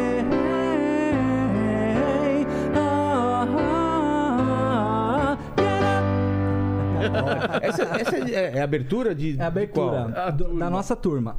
Tinha alguns lugares que chamava a turma, É. outros a nossa turma. Cara, não é da minha época. Você sabe qual que é? É 80 isso aí, né? 80 e poucos? É, é um desenho, é um desenho atual, assim. Atual, assim, 80 e. Porra, atual. Atual, cara? Pô, você tá- ficou congelado aí, ô, Ele é, mais, ele é mais recente um pouquinho do que, o, do que, os, do que os outros né, mais antigos. Não- é- Era uma galerinha que morava num trailer, assim, tinha um alce. Pô, vê se depois você co- coloca aí na tela pra eu lembrar da imagem aí. E, e que mais de abertura que você fez lá no, na- na- Ah, no Instagram que, coisa, que bombou, cara. assim, que o pessoal curte? A que bombou, em primeiro lugar, foi a do, do Ratinho, do Castelo Ratimbum, né? Ah, é? Que é do Helios Skind, que é um grande compositor. Ele fez, assim, coisas incríveis pro, pro Castelo Ratimbum, Gloob Gloob, Pô, entre outras coisas. eu sou da época do Bambalalão ainda, pra você ver como eu sou velho. Esse eu do te- Ratinho. eu não lembro, mas eu, minha irmã. Eu não peguei, eu É, não não, peguei, não, era, era a Gigi e o palhaço chamava. Putz, eu não vou, não vai lembrar, né, Lene? O nome do palhaço? Não lembro do Bambala, não. É, a Também não Gigi peguei e isso, o. não. Putz, precisava É que- trazer. É que aí, cê- aí, aí Sei que eles são vivos. aí Mexeu tem que no, no baú. É. E do ratinho qual que é? Porque não é da minha época já. O, o- né? Eu já era, não era criança, então. Sim. Então, o do Ratinho é, precisa fazer um ajuste vocal, porque é uma coisa mais caricata, né? Ah, tá. Então ele vem, vem pra cá, né? ele faz tchau preguiça, tchau sujeira, adeus cheirinho de suor. Oh, lava, lava, lava, lava, lava, lava, uma orelha, uma orelha, outra orelha, outra orelha, blá, blá, blá. Ele tá tomando Cara, banho. que fantástico! Então fez sucesso porque a galera puxou aí da memória É, emocional. Aí tem outro do, do, do próprio, do mesmo ratinho escovando o dente, que também foi legal. É, é uma cena que ele começa. Tem, tem uns monstrinhos lá, ele começa a comer chiclete. Sei. E aí vem as bactérias e tal. E como é que começa a música? É uau! Ele começa cantando, é. Quando eu pego a minha escova, eu já penso em rock and roll. Rock, rock, rock, rock, rock, rock. E lá no cantinho eu limpo com o fio dental. Tem várias coisas legais. Eu gosto de brincar com os timbres, né? Quando são.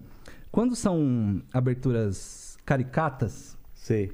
eu gosto de entender o que o cantor original fez e tentar aplicar.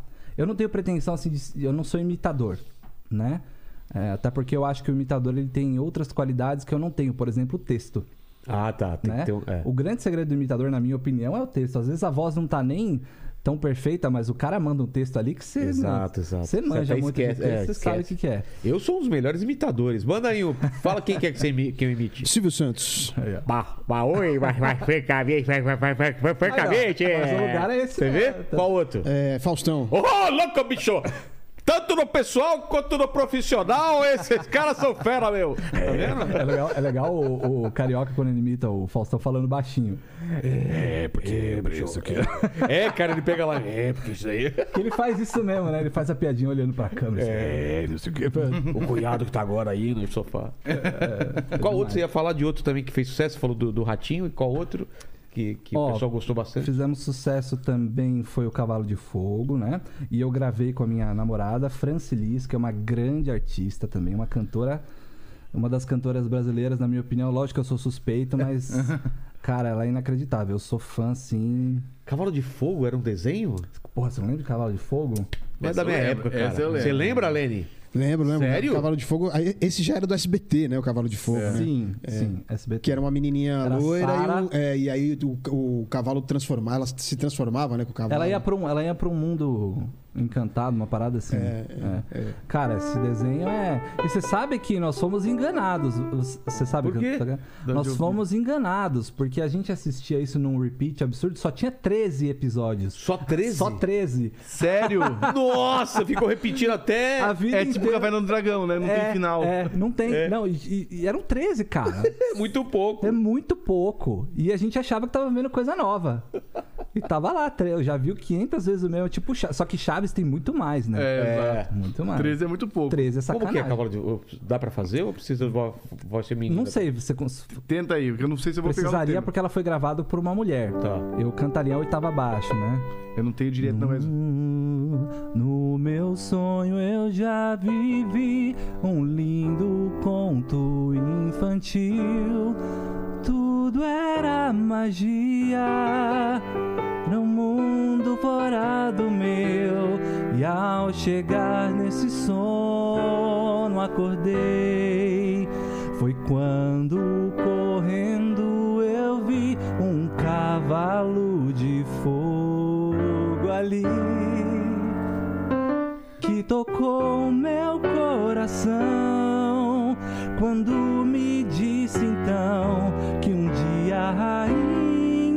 sería. Seria se com a maldade pudesse acabar o mundo dos sonhos pudesse só uma pausa aqui porque eu vou, vou aproveitar esse momento para fazer uma versão Tá. que todo mundo me pediu depois que eu gravei que é a versão desafinada Ah, é?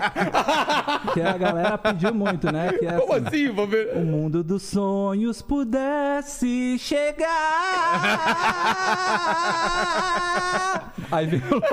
Porque tem uma modulação aí mesmo, é, pra pegar todo mundo. Eu, já, eu, eu tinha me perdido aqui já. É, A música modula muito e a voz foi pro outro lado. Mas, enfim. versão É, é nostálgico, né, cara?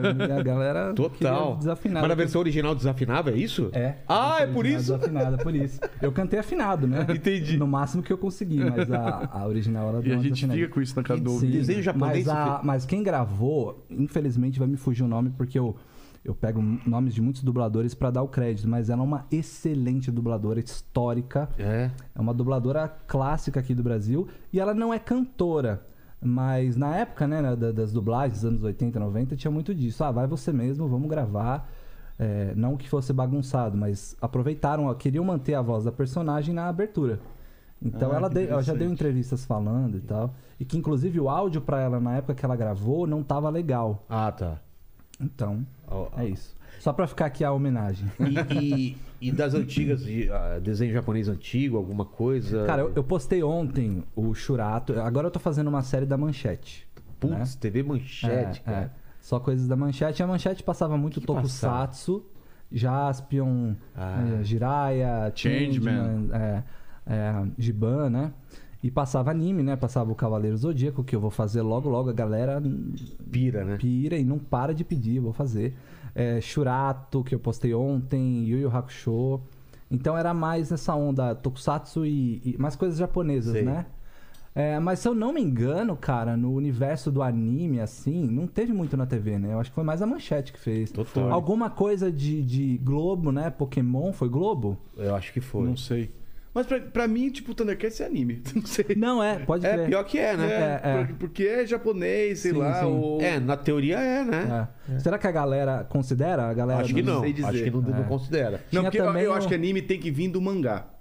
É um mangá que fica animado É, e é. Que, que, que tem que vir, tem que ter essa base no, na- no- no- nos quadrinhos. É, Sim. E aí não tem. Tinha o Silverhawks, que eu gravei também, que era... Que é demais. Era, era a mesma produção, a mesma Do Thundercats, né? É, que fez o Thundercats, é? fez o Silverhawks, que era pra dar mais um plus ali nas vendas e tal, né? Caramba, mas eu achava o máximo aquele. Eu também, adorava. Aquela- essa parte que eu falo de tecnologia e futurismo, meu, aquelas- Eles eram aquelas os maiores nesse sentido, cara. né? Poxa eram umas vida. armaduras top. Você não lembra Os desse? cabelos, Os falcões, tudo de metal. Ah, cara. sim, sim, sim. sim. Era muito louco, cara. Era muito lindo. Aí tinha o próprio Jace que a gente fez aqui, que tinha uns carros futuristas também, uma coisa do universo, né? É. Todos, meu, sei lá, esses dos anos 80, acho que a maioria era coisa do universo. Do O universo. próprio He-Man, cara. Aquelas He-Man, naves todas é, e é. tal. É mesmo, né? É. Tinha uma mistura. Sem dúvida, sem Sim. dúvida.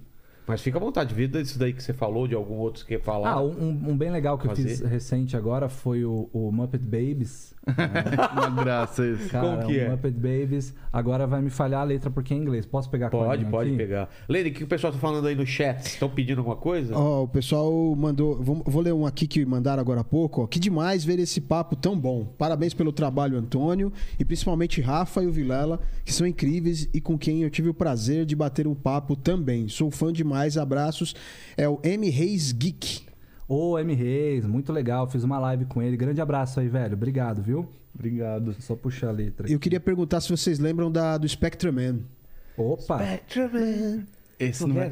Eu não, eu não lembro, cara. É, Cara, eu não sou um lembro. pouco Eu, não, eu, eu lembro não, eu não lembro, eu não lembro da época que lançou, não. Eu lembro de ver reprise. É, eu sou mais de- do- da época do Changeman mesmo. Changeman, Flashman. É, Nossa época, né, Lene? É, é. Ultraman, Ultra, Ultraman, Ultra Seven, Ultra Q, tinha Spectrum família Man, Ultra, é. né? É. Então, ó, tinha, tem os, o, Muppet Baby é legal que tinha os personagens cantando, né? Então são timbres diferentes. O primeiro, que é o conhecido aqui no Brasil como Caco, que é o sapo, né? Sei. Ele é muito próximo do ratinho. Ah, é? Ele faz esse som aqui também. Só que ele é um, tem uma coisinha mais nasal. O ratinho é mais lá pro fundo. Tá vendo que é uma voz mais encorpada? Tchau, pregui. O, o Caco é uma coisa mais aqui. Então ele faz. When your room looks kind of weird and you wish then you were there. E ele puxa bastante o R, assim, do, da, da palavra, né? É, depois tem a, a Pig, que era a porquinha, que aí é lá em cima, né, cara? Ela faz. Deixa eu só achar a letra aqui que. Just close your eyes and make believe, and you can be anywhere. é uma voz bem achatadinha que é. certo? Aí tem o outro que ele. I like Avenger. Já é uma coisa. Não tem isso aqui, né? Tem um espaço no fundo e tem um drivezinho com essa raspadinha, ó. I like Avenger, né? Na voz. É, hum, Agora, o, ani- o animal era o mais doido, né, cara? O animal. animal, animal. Lembra, né? Ele fazia um som. é, qual que é a frase que ele faz? Animal Dance. Que eles estão falando tudo que eles gostam de fazer na abertura. E eu fiz uma coisa pra abafar, não sei como é que vai rolar aqui. É, uma coisa que é meio abaça- aba- abafado pra ele. É, tinha o, o azulzinho lá que me falhou o nome agora. Viagra. Gonzo. O Gonzo. o Viagra, pô. O azulzinho, né? o nariz Viagra. dele, o nariz dele. É, ele tinha um nariz meio fálico, né? O nariz Aquele dele- nariz pra baixo, assim. É uma né? referência, né, cara? Deixa eu ver, cara. Aliás, o Gonzo tem vários vídeos ele tocando com o Buddy Rich, um grande baterista que gravou a trilha sonora do, do, do Johnny Quest, né? É verdade. Puta, a trilha- a abertura do Johnny Quest Quest. era uma coisa absurda, né? Absurda. Cara, Aí o Gonzo fez a frase. É. Ele tá falando, não dá pra entender. Ele fala, and I have blue hair. E eu tenho um cabelo azul, ha. É. Ele vai, and I have blue hair, ha. Ele faz isso aqui, que é um tipo de, de outro ajuste também. É isso, tem essas, essas coisas que eu gosto de brincar. Mas o primeiro vídeo que eu, que eu fiz nessa onda foi até interessante. Eu tava num dia, cara, estressadaço. Não, ent- então, é, por que. eh, Depois você também, mas por que, que vocês começaram a fazer Ah, esses? É, é- é isso que você ia falar? É isso que eu ia falar. É, então, do começo, por que, que eu vou fazer isso para redes sociais? Como saiu essa ideia? Eu tava, eu tava num momento, cara, a gente tava pós pandemia, né? Ah, foi agora? Ainda tava, ainda tava na, na pandemia. Foi no, não, foi no meio da pandemia. E eu tava num momento difícil, assim, de, de ter que me adaptar a dar aula online, essas coisas todas. Alunos muitos saíram por consequências e tal. E eu tava num dia extremamente estressado e cansado. E até com a minha, em relação à minha própria voz, eu tava meio. Porque assim, cara, quando a gente trabalha com música, eu não, eu não sei como é que é com, com o Antônio, mas a gente, eu pelo menos me cobro muito. Eu tenho uma autocobrança grande pra poder. Por exemplo, você vai cantar num evento, você vai fazer um casamento, você vai fazer um show, seja lá o que for, até mesmo pra dar aula, eu, me- eu gosto muito de me concentrar, de entender o que o aluno precisa. Então ali já tem uma certa carga emocional, já tem uma. Isso com o tempo você vai estressando, né? E eu, eu preciso de umas válvulas de escape. Por exemplo, domingo agora eu fiz uma viagem com a namorada, a gente foi ver cachoeira, foi dar um rolê, esquecemos música, sabe? Ela também vive de música, então a gente precisa desses momentos.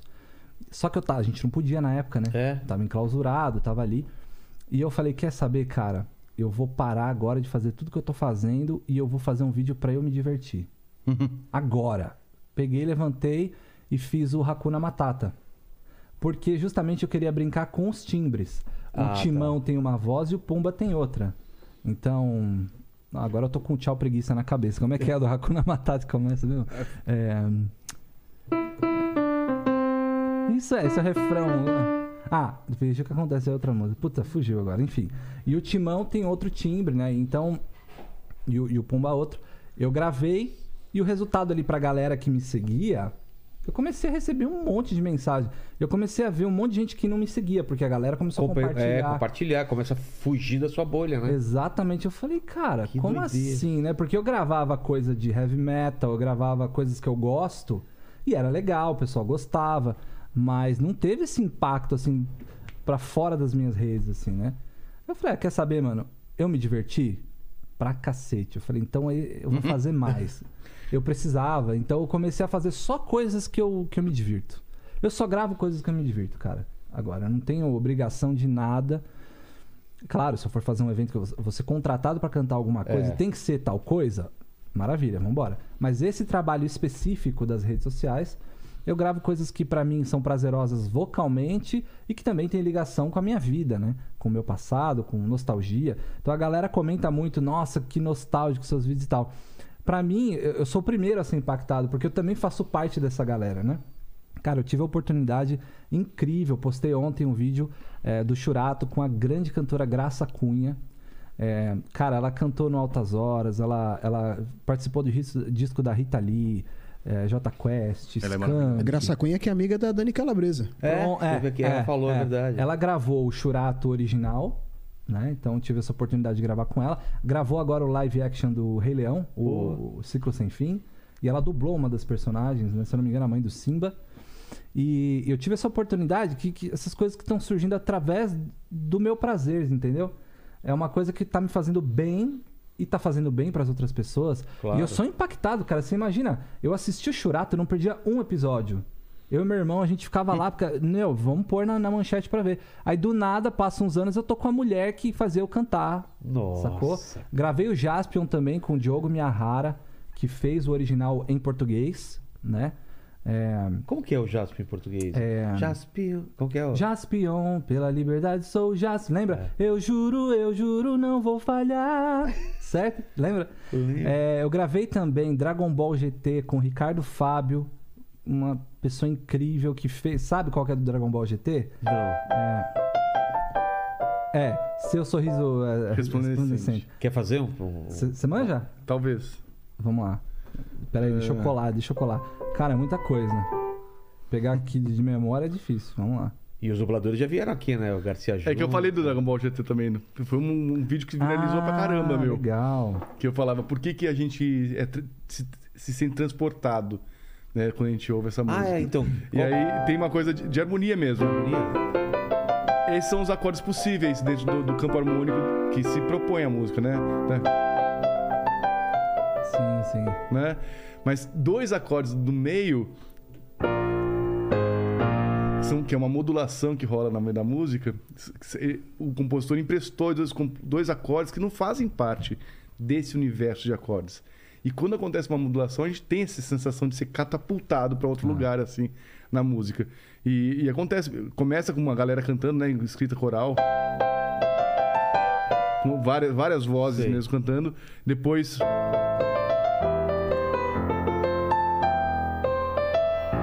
Aqui tem uma modulação. E outra, mais importante. Essa te leva para um outro.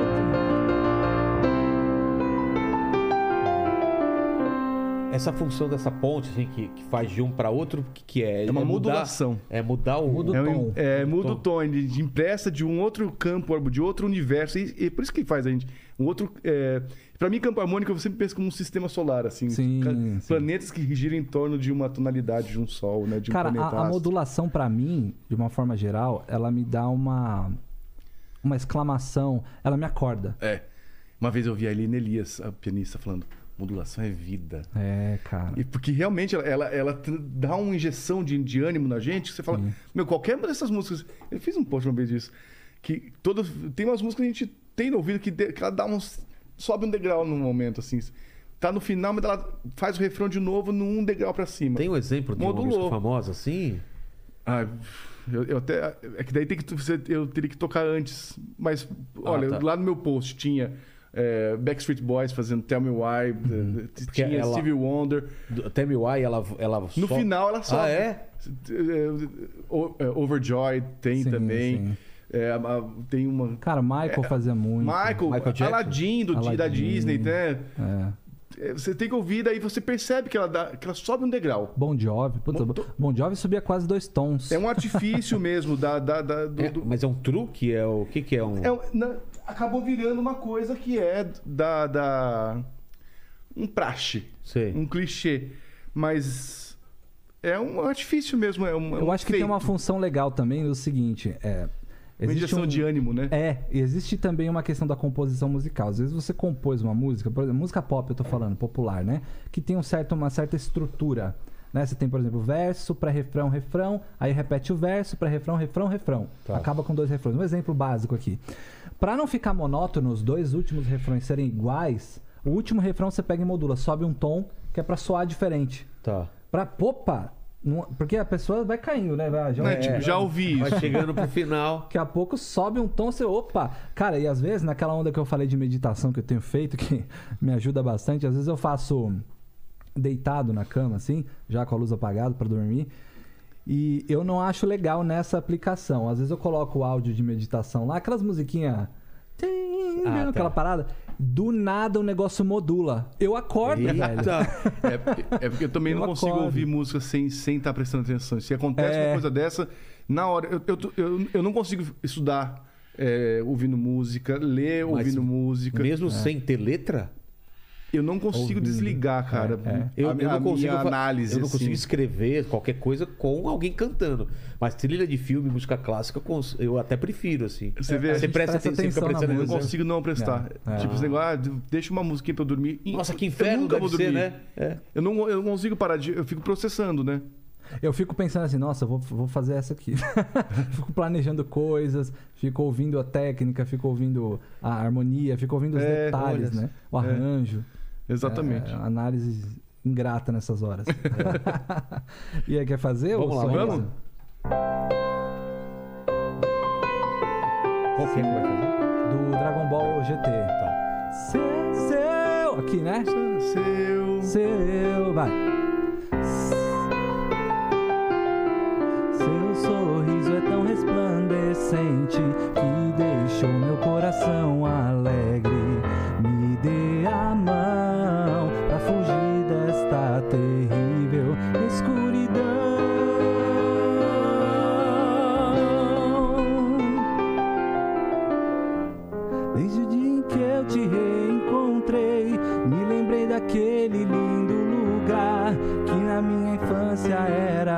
Especial para mim.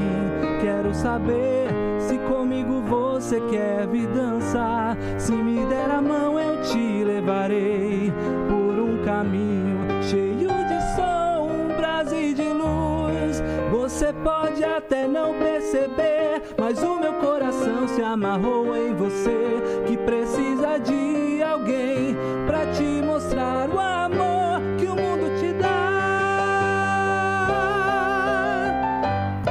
Pulei, né? Tinha outra parte. Não, tá certo. Cara, mas ela vai crescendo, né? A Vai, música vai, você vai, vai, se empolgando com É, ela. Pô, Tem umas passagens difíceis de cantar essa música, cara. Não é fácil, não. E eu mesmo não conhecia.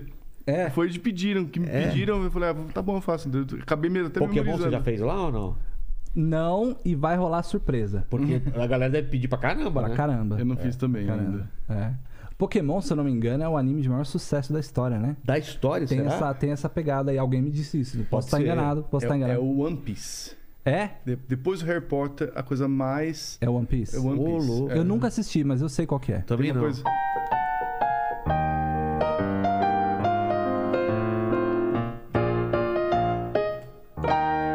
Tem- eu, eu- eu falei sobre um vídeo sobre One Piece 2, mas tem esse tema que é meio blues, né? Sim, cara. Sensacional. Eu não conheço. Eu, eu fui assistir Eu nunca um, um, um episódio depois. Enfim.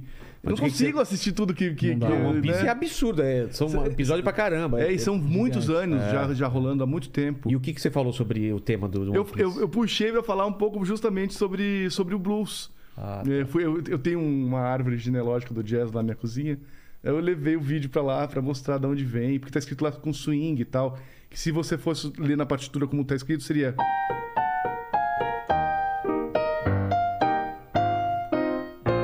Aí pra você ler com, com, com swing tem que fazer com essa, com essa tercina.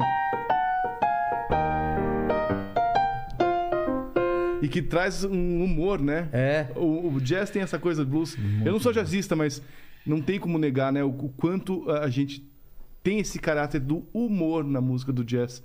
Que a gente não vê assim fácil, né? É, então, os scats, né? Que são aquelas, aqueles improvisos vocais.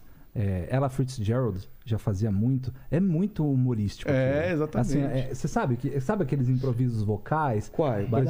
Ah, que o Ed Mota faz muito. É. É, ele pegou disso, né? São os, é, são os sketches, né? Nos anos 90 até estourou o, Scatman, lembra É, desse cara? É verdade. É, então, ele pegou daí também.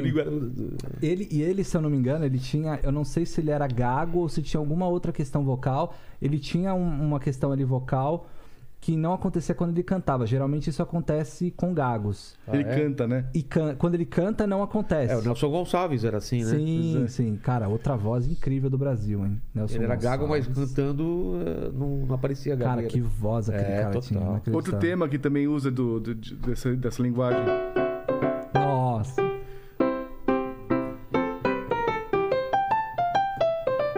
Que é o, do, do, do Mario Bros, né?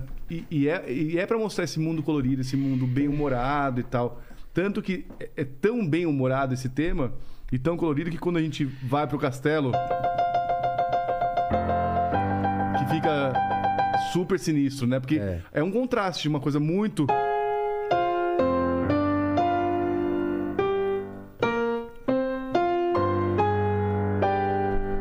tem a a portinha. Pró, pró. Tem, tem, tem, tem essa coisa, né? O contraste é muito importante na música. E numa trilha de, de game, de filme. Quanto mais você tem uma, uma coisa bem definida, com uma cara, e a outra bem diferente, mais contraste a gente vai ter. Sensacional. Cara, eu preciso tirar uma aguinha do joelho. Vai lá, vai lá. E, e do Cowboy Bebop, você já escutou? Aquela trilha O maravilhosa, que, que é né? isso? Cowboy Bebop, o an- um anime. Não conheço esse.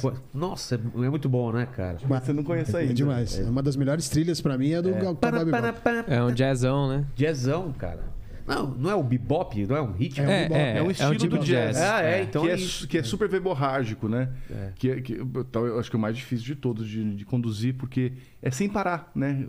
Aliás, tinha muito, muita relação com, com, com cocaína, né? Que Ah, o é? povo usava é, essa anfetamina, né? Pra você...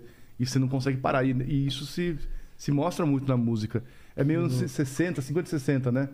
O, o É. bebop. O bebop é da, da década de 60. É, é, é sensacional. É, tem, eu lembro que eu estudei um tema lá na- quando eu estudava na, na, na ULM, Dona Lee, que é super. Uhum. Enfim. Não é a minha praia, da, eu sou mais da, da música clássica, Mas- mas, mas, mas eu, e- eu estudei esses. esses, É. esses- Mas e a tua história? Como que é? Daí até, até estourar na. A coisa, a coisa para mim foi a seguinte: eu, eu tava na pandemia, decidi. Eu sempre trabalhei com iniciação, né? No, é, trabalhei por, por 18 anos numa escola aqui né, em São Paulo chamada EMIA Escola Municipal de Iniciação Artística para crianças de 5 a 12 anos. Eu estava até como coordenador, saí da escola esse ano. E sempre com a iniciação, né? Querendo mostrar a. Deixa eu tirar isso aqui. O piano para as pessoas e, e para as crianças. E, e não é só mostrar, né? Fazer com que as crianças começassem e se encantassem pelo piano. Daí na pandemia eu estava ali, né, mais disponível. Resolvi criar esse curso de piano para iniciação do zero. E junto com o curso eu precisava de um, de um canal, né? De um canal que pudesse falar sobre esse meu novo trabalho que seria vender. E aí que eu me senti muito à vontade indo pro TikTok, porque eu falei, olha, se eu vou falar com, com- sobre música, eu quero falar, quero ficar livre para experimentar e sem, ah, isso eu devo fazer, isso eu não devo fazer, afinal de contas, ai, eu- as pessoas me veem como um pianista sério, eu não posso fazer qualquer bobagem aqui, falar besteira. No TikTok eu fiquei muito à vontade de falar, para experimentar de tudo, né? E foi muito legal esse, esse percurso todo, porque eu queria, fa- queria chegar nas pessoas, mas eu não sabia se eu tocava piano, se eu tocava os clássicos, se eu tocava pop, se eu tocava. O que, que eu fazia? Se eu acompanhava cantor, se eu fazia remix, que lá eles chamam de dueto, né? Experimentei de tudo. Mas chegou mesmo quando eu comecei a falar, quando eu comecei a ouvir as pessoas, né? O que, que elas estavam querendo de mim. Ah, isso é legal, não sei o quê. A, a primeira vez que eu, que eu viralizei assim violentamente até foi com esse Dragon Ball GT. E, e aí eu comecei a sentir como as pessoas são carentes de informação também, de, de querer saber mais, né? De É. curiosidade. E, e isso me deixou mu- muito feliz de, de conseguir construir essas pontes com pessoas que não são da, da- desse lugar da música dita clássica, mas quando eu aponto, crio uma ponte, faço um vídeo de, de- com anime, Quando eu faço um vídeo que fala. Meu, eu fiz uma música da Glória Groove. Fiquei tão feliz de poder fazer. Eu vi, sim. é, que- que- de falar sobre funk, sabe? E, e tentar entender o que, que dá pra falar sobre isso aqui, por que, que é legal, por que, que eu gosto dessa música. Porque eu gosto mesmo, eu acho é Qual que é legítimo. da, da Glória Groove? Vermelho. Tá.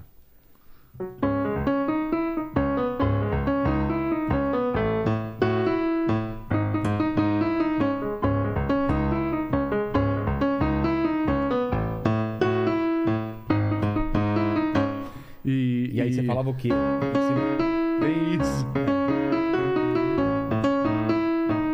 Vermelho. Isso aqui parece aquela música de, de encantador de, de, É, isso que eu de tava- cobra. Desenho do pica-pau, né? Do, do... Exatamente. É, lembra isso Aqui mesmo. tem um padrão. Que a gente fica, né, querendo re- repetir. É gostoso tocar. Mas daí ela dá um drible. E tira uma onda. Tem esse padrão. E aí tem. Que seria essa. Sim, sim. Tem só uma notinha diferente. E o que eu mais gosto também, que eu acho pra mim sensacional, eu sou do interior, fui criado no interior, né? Tô em São Paulo desde os 17 anos. Mas ela canta com R do interior, que é uma coisa da ZL. Eu precisei tirar. Pois é. Eu, eu não sou do interior, mas eu tinha. Eu acho que eu peguei da minha mãe. Então, mas isso sempre foi. Quando eu cheguei. Quando colegas meus na faculdade começavam a falar assim, a classe inteira fazia. Sabe? Zoando. Era uma zoeira. Então, assim, eu acho tão incrível que alguém esteja fazendo sucesso com esse sotaque. Legal, cara. Porque o Bra- o Bra- o Brasil, mas São Paulo é tão plural, é tão sim, diverso. E quando eu vejo ela cantando esse jeito, eu falei, meu, pronto. Agora a gente não precisa mais ter vergonha. É. Vergonha. É, ó, eu, eu nunca tinha É verdade. nisso. Eu não tinha pensado nisso. É verdade. Por que a gente tem. É verdade. É verdade. Por que, que a gente tem isso, né? Porque não, porque não pode. Não, É, é- Não era legal. Eu lembro, a primeira música que eu gravei foi uma música do meu pai. Eu tinha 9 anos no estúdio. E o produtor, que hoje é meu amigo, Davi, Davi Páscoa, ele, eu fui gravar a música e eu lembro perfeitamente. Foi a primeira lição que eu tive vocal. Foi ele falando isso pra mim, ó, vamos mudar um pouquinho esse R dessas palavras. E eu trouxe aquilo pra mim. Eu, depois de um tempo eu adotei o R carioca. Eu nem sou carioca. Aí eu, tive- eu fui fazendo porta- ajuste. É, eu fazia porta Porta. por exemplo. Mas não falando, cantando. Sei. Cantando eu falo porta mesmo. É. Ou porta, né? O Porta. porta. É, é, é que eu- na minha cidade não tinha esse R. É, Tudo bem, a gente acaba acostumando, mas enfim. Você é da onde? É, meus pais são de Capão Bonito, é, exterior de São Paulo. Era como lá o R? É porta? É porta, né? Eu sou de Porta. Penápolis. Mas como eu cresci no São Bernardo, São Bernardo tem um jeito característico. Bernardo. São Bernardo, né? Então, esse R, eu não, eu não sei. Eu acho que eu, eu sou meio doido, até pra escrever, bicho. Eu vou escrever, de, eu começo a escrever com uma letra, daqui a pouco na próxima palavra eu já mudo, eu faço ela deitada, depois eu faço ela assim. E pra falar, tem hora que eu, é porta, porta, eu vou mudando. É, mas é isso mesmo. Minha mulher, E- e minha assim mulher que do interior do Paraná, vem a família dela aí, ela volta a falar com, com o sotaque do, do, do interior do Paraná. Ela fala normal, mas se tiver a mãe dela aqui ou a irmã, elas falando, vai, cara, volta o sotaque, incrível. Cara, mas a gente tem isso, né? A minha namorada é de Curitiba. E ela tá aqui em São Paulo, se eu não me engano, há 5, 6 anos. E vira e mexe, eu brinco com ela que ela tem recaída. É, é, é, são as recaídas, né? Mas por que, que é engraçado? É engraçado, velho. Eu não posso é, fazer nada. daqui a pouco tá falando, ah, essa, e, e essa jujuba daí? É, Eu coloco daí no final. Ela né? põe também. É, não Ela sei o que, esse microfone daí. É, É doido, cara. Não, lá você vai na cidade dela, o cachorro, lá au au au daí. é tudo É daí. isso mesmo, é Pão isso com vina, né? Pronto, pão com vina, É. bicho, ela tem isso, daí tudo. E às vezes ela, quando ela tem essas recaídas, tô brincando, galera. Mas enfim, eu brinco muito com ela. Eu, eu não sei por que, que eu acho engraçado. Não deveria ser pelo que você tá falando e eu concordo. É, Né? Deveria é, ser normal. É tão legal que a gente seja ser capaz de, de ter esse ouvido, né? Porque O pra você, né? pra você é, mudar, você precisa perceber. Claro. Sim. Né? Que você faz de um jeito, você precisa experimentar fazer de outro jeito. E isso é uma reinvenção até. Você se reinventa fazendo outro, outro sotaque. Sim. E que- se você consegue, que legal, porque você, você tem um ouvido bom pra fazer isso, você ganha um outro jeito. E você não tem que falar de jeito nenhum, você pode falar do jeito que você Se quiser. quiser, exatamente, verdade. Que, meu, Na música americana, vocês conseguem ver, sentir o sotaque dos Muito. caras? É mesmo? Se eu canto coisas britânicas e depois americanas, tem que. Tem que mudar. O, o americano puxa muito R. e tem o country também, né? Que tem, Tem o country também. E o country, além de mudar, o, por exemplo, a, a pronúncia dos R's, ele joga a voz pra cá. É. Então tem que fazer um Roberto Carles aí. É mesmo? tem que fazer um ajuste, né? É, sei lá, não me, não me vem nenhuma música na cabeça, mas eles fazem. É lá, uma vê- parada assim. Joga aqui na, na Joga máscara, aqui né? Exatamente. Então é, são ajustes que pra soar. Agora tem um detalhe importante também pra, eu- pra gente questionar aqui. O brasileiro quando vai estudar inglês, a gente tem uma cobrança da pronúncia, certo? Certo. E que eu acho importante, é lógico. Quanto mais você puder ter uma pronúncia legal, melhor. Agora, bicho, será que a gente precisa mesmo ter uma pronúncia eu, eu não tô defendendo nenhum nem outro, tô, question... tô levantando aqui. Será que a gente precisa ter uma pronúncia perfeita? Porque, por exemplo, os caras vêm pra cá, tudo bem que o inglês é a língua universal, etc. Mas os caras vêm pra cá, eles falam um português entendível, E só que a só- gente não. Você sabe que é um sotaque. gringo, é. E a gente não se incomoda com isso. Vocês se incomodam com isso? Não. Então, Mas sempre, que- eu sempre achei que é mais uma coisa nossa do que deles. Pra Pois eles, é, pois é. dá pra entender, ok, não tem esse... Eu vi esses dias um professor de inglês falando exatamente sobre isso. Cara, quem disse que você precisa chegar lá e ter um inglês impecável, assim? né? Olha, eu, eu- eu- o, o marido da minha cunhada é inglês e eu- ele me falou isso, eu super me convenci. Ele, é, é- ele falou: nunca vou falar português sem sotaque. Nunca. uhum. Ele já tá aqui há uns anos. E eu sempre tive isso comigo. Falei, meu, tem que falar sem sotaque, não sei o quê. Porque a gente- minha mãe é professora de inglês e tal. E Até no francês, eu, que eu arranho um pouco, eu queria fazer certinho e tal. Francês é difícil a pronúncia. É, Nossa E porque tem mu- muito sutileza e tal. E, e depois que eu vi que ele quebrou o tabu pra mim, porque claro que eu não preciso. Eu sou brasileiro. Só que isso também se desdobra pra mim até como intérprete. Eu vou tocar um Debussy. E aí, como é que é? Eu sou brasileiro. Vai valer? Uhum. Né? Mas, mas não vale se um japonês gravar Vila Lobos? Lógico que vale. Sim, é né? verdade. E aí, o que que é, mas tem uma valoração? Quem que vale mais? Quem que vale menos? Esquisito isso. É né? esquisito, né? E na hora que você vai pro instrumental, porque tem. Não tem como. Não tem. Quando você pensa. é, é,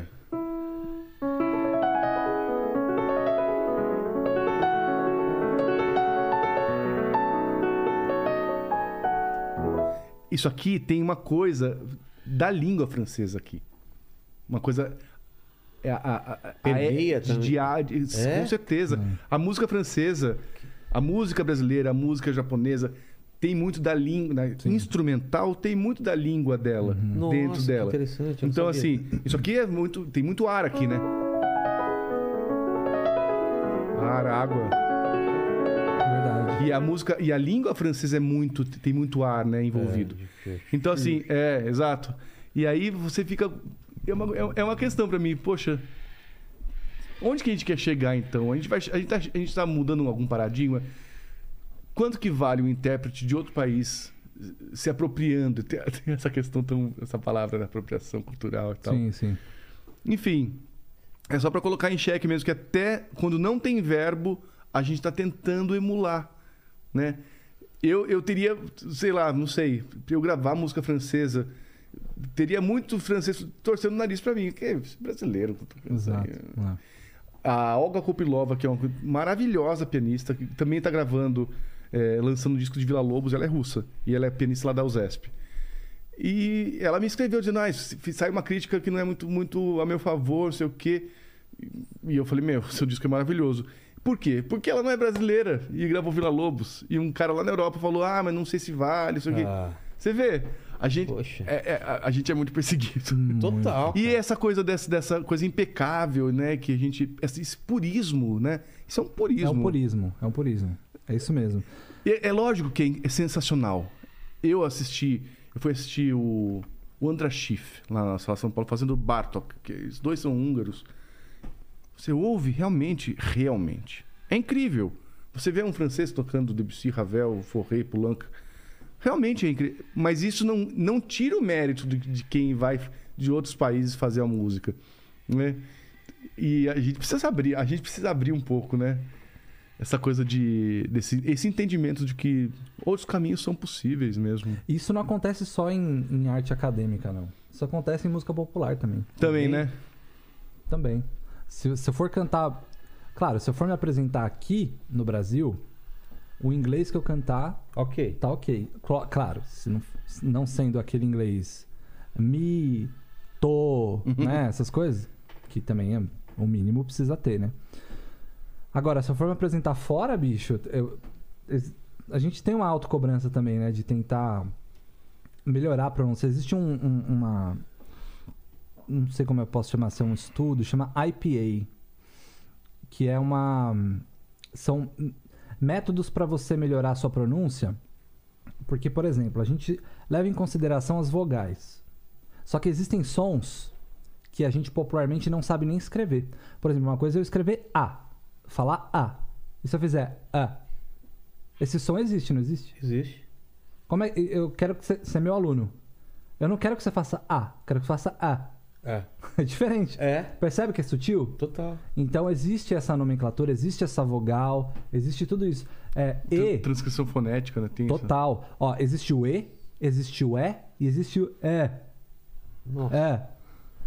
É um som, velho. É. E isso, por exemplo, você falou do francês. Nessa questão, o francês é bem difícil, né? Porque tem sons é, que, que você não. não- A, gente, não usa no Brasil. usa, no, no- no- usa. Em português não, não tem mesmo. Tem sons fonemas, né, mesmo, que não são daqui. É muito doido isso aí. Nesse sentido, eu acho interessante esse estudo, mas por questão de curiosidade, assim. Mas pelo menos atualmente, eu não tenho essa pira de tentar chegar num. Purista, né? Exato, velho. É claro, eu sempre dou um tapa ali. Se eu tô com dúvida em alguma palavra, eu vou lá dar uma pesquisada. Como é que fala isso, como é que fala aquilo. O purismo fica muito restrito a um público cada vez menor. Acho que é- você, vai, você vai se paralisando, você vai atingindo. Quem que vai entender? Se, você- por exemplo, né? É, você vai pegar. ah, Se eu for tocar música francesa. Quem vai reclamar? Possivelmente os franceses. Exato. E alguns, né? nem todos. Ou pianistas de elite, assim, sabe? Ou pianistas realmente super. Se a gente começar a se preocupar com isso, cara, a gente se paralisa e fica cada vez mais dentro de gueto. Gueto, de- gueto dentro de gueto. É A e a música, a música clássica te- tem muito. É um perigo. Porque ela se fecha muito nela também, porque né, não olha. Não tem muito essa coisa de olhar pra frente, olha mais. Porque nossos ídolos estão pra trás mesmo, né? Sim, é. Os nossos heróis ficaram ali. Então, em outro momento. E eu fico. Uma questão que me persegue, assim. Como que eu faço música de hoje? Tocando música clássica. Eu quero fazer. Eu sou, eu sou artista de hoje. Uhum. Eu quero fazer música. Eu quero fazer uma coisa que fale com as pessoas de hoje. E. E é, é um, é- e é um labirinto isso. A gente, eu no- no- nesse lugar de, de artista, né? Quero me livrar quanto mais possível desses, dessas, desses tabus que, que me, me paralisem e que, me- e- e que eu sei que eu posso fazer uma coisa original e atual também. Eu acho que um caminho interessante é a provocação, velho. Eu sou muito desse, desse caminho, assim. Da provocação no sentido de, por exemplo, para muitas pessoas, talvez eu seja conhecido como cantor de rock ou de heavy metal. E eu não sou. Eu sou cantor, Hum. certo? Tanto é que eu gravei Backstreet Boys, né? Que, é, que eu, na época que lançou, eu era headbanger cabeludo e tal. Nossa, era o contrário disso. Nossa, inimaginável eu cantar. Então eu. Tô- Foi essa que eu gravei. É, é, eu sou contraditório comigo mesmo. Eu acho que é um caminho do artista. Então, do, do que você está dizendo, assim, como, eu sou um artista hoje, sou um músico erudito, mas não sou só isso. Então, como é que eu posso fazer para para trazer, fazer de repente uma mistura? Se- experimente sendo outra coisa, É. sabe? Exper- Sim. experimentar coisas. Essa coisa do. Eu sou apaixonado por canto lírico. Uhum. As- as coisas que eu- tem uma coisa que chama ciclo de canções, Uhum.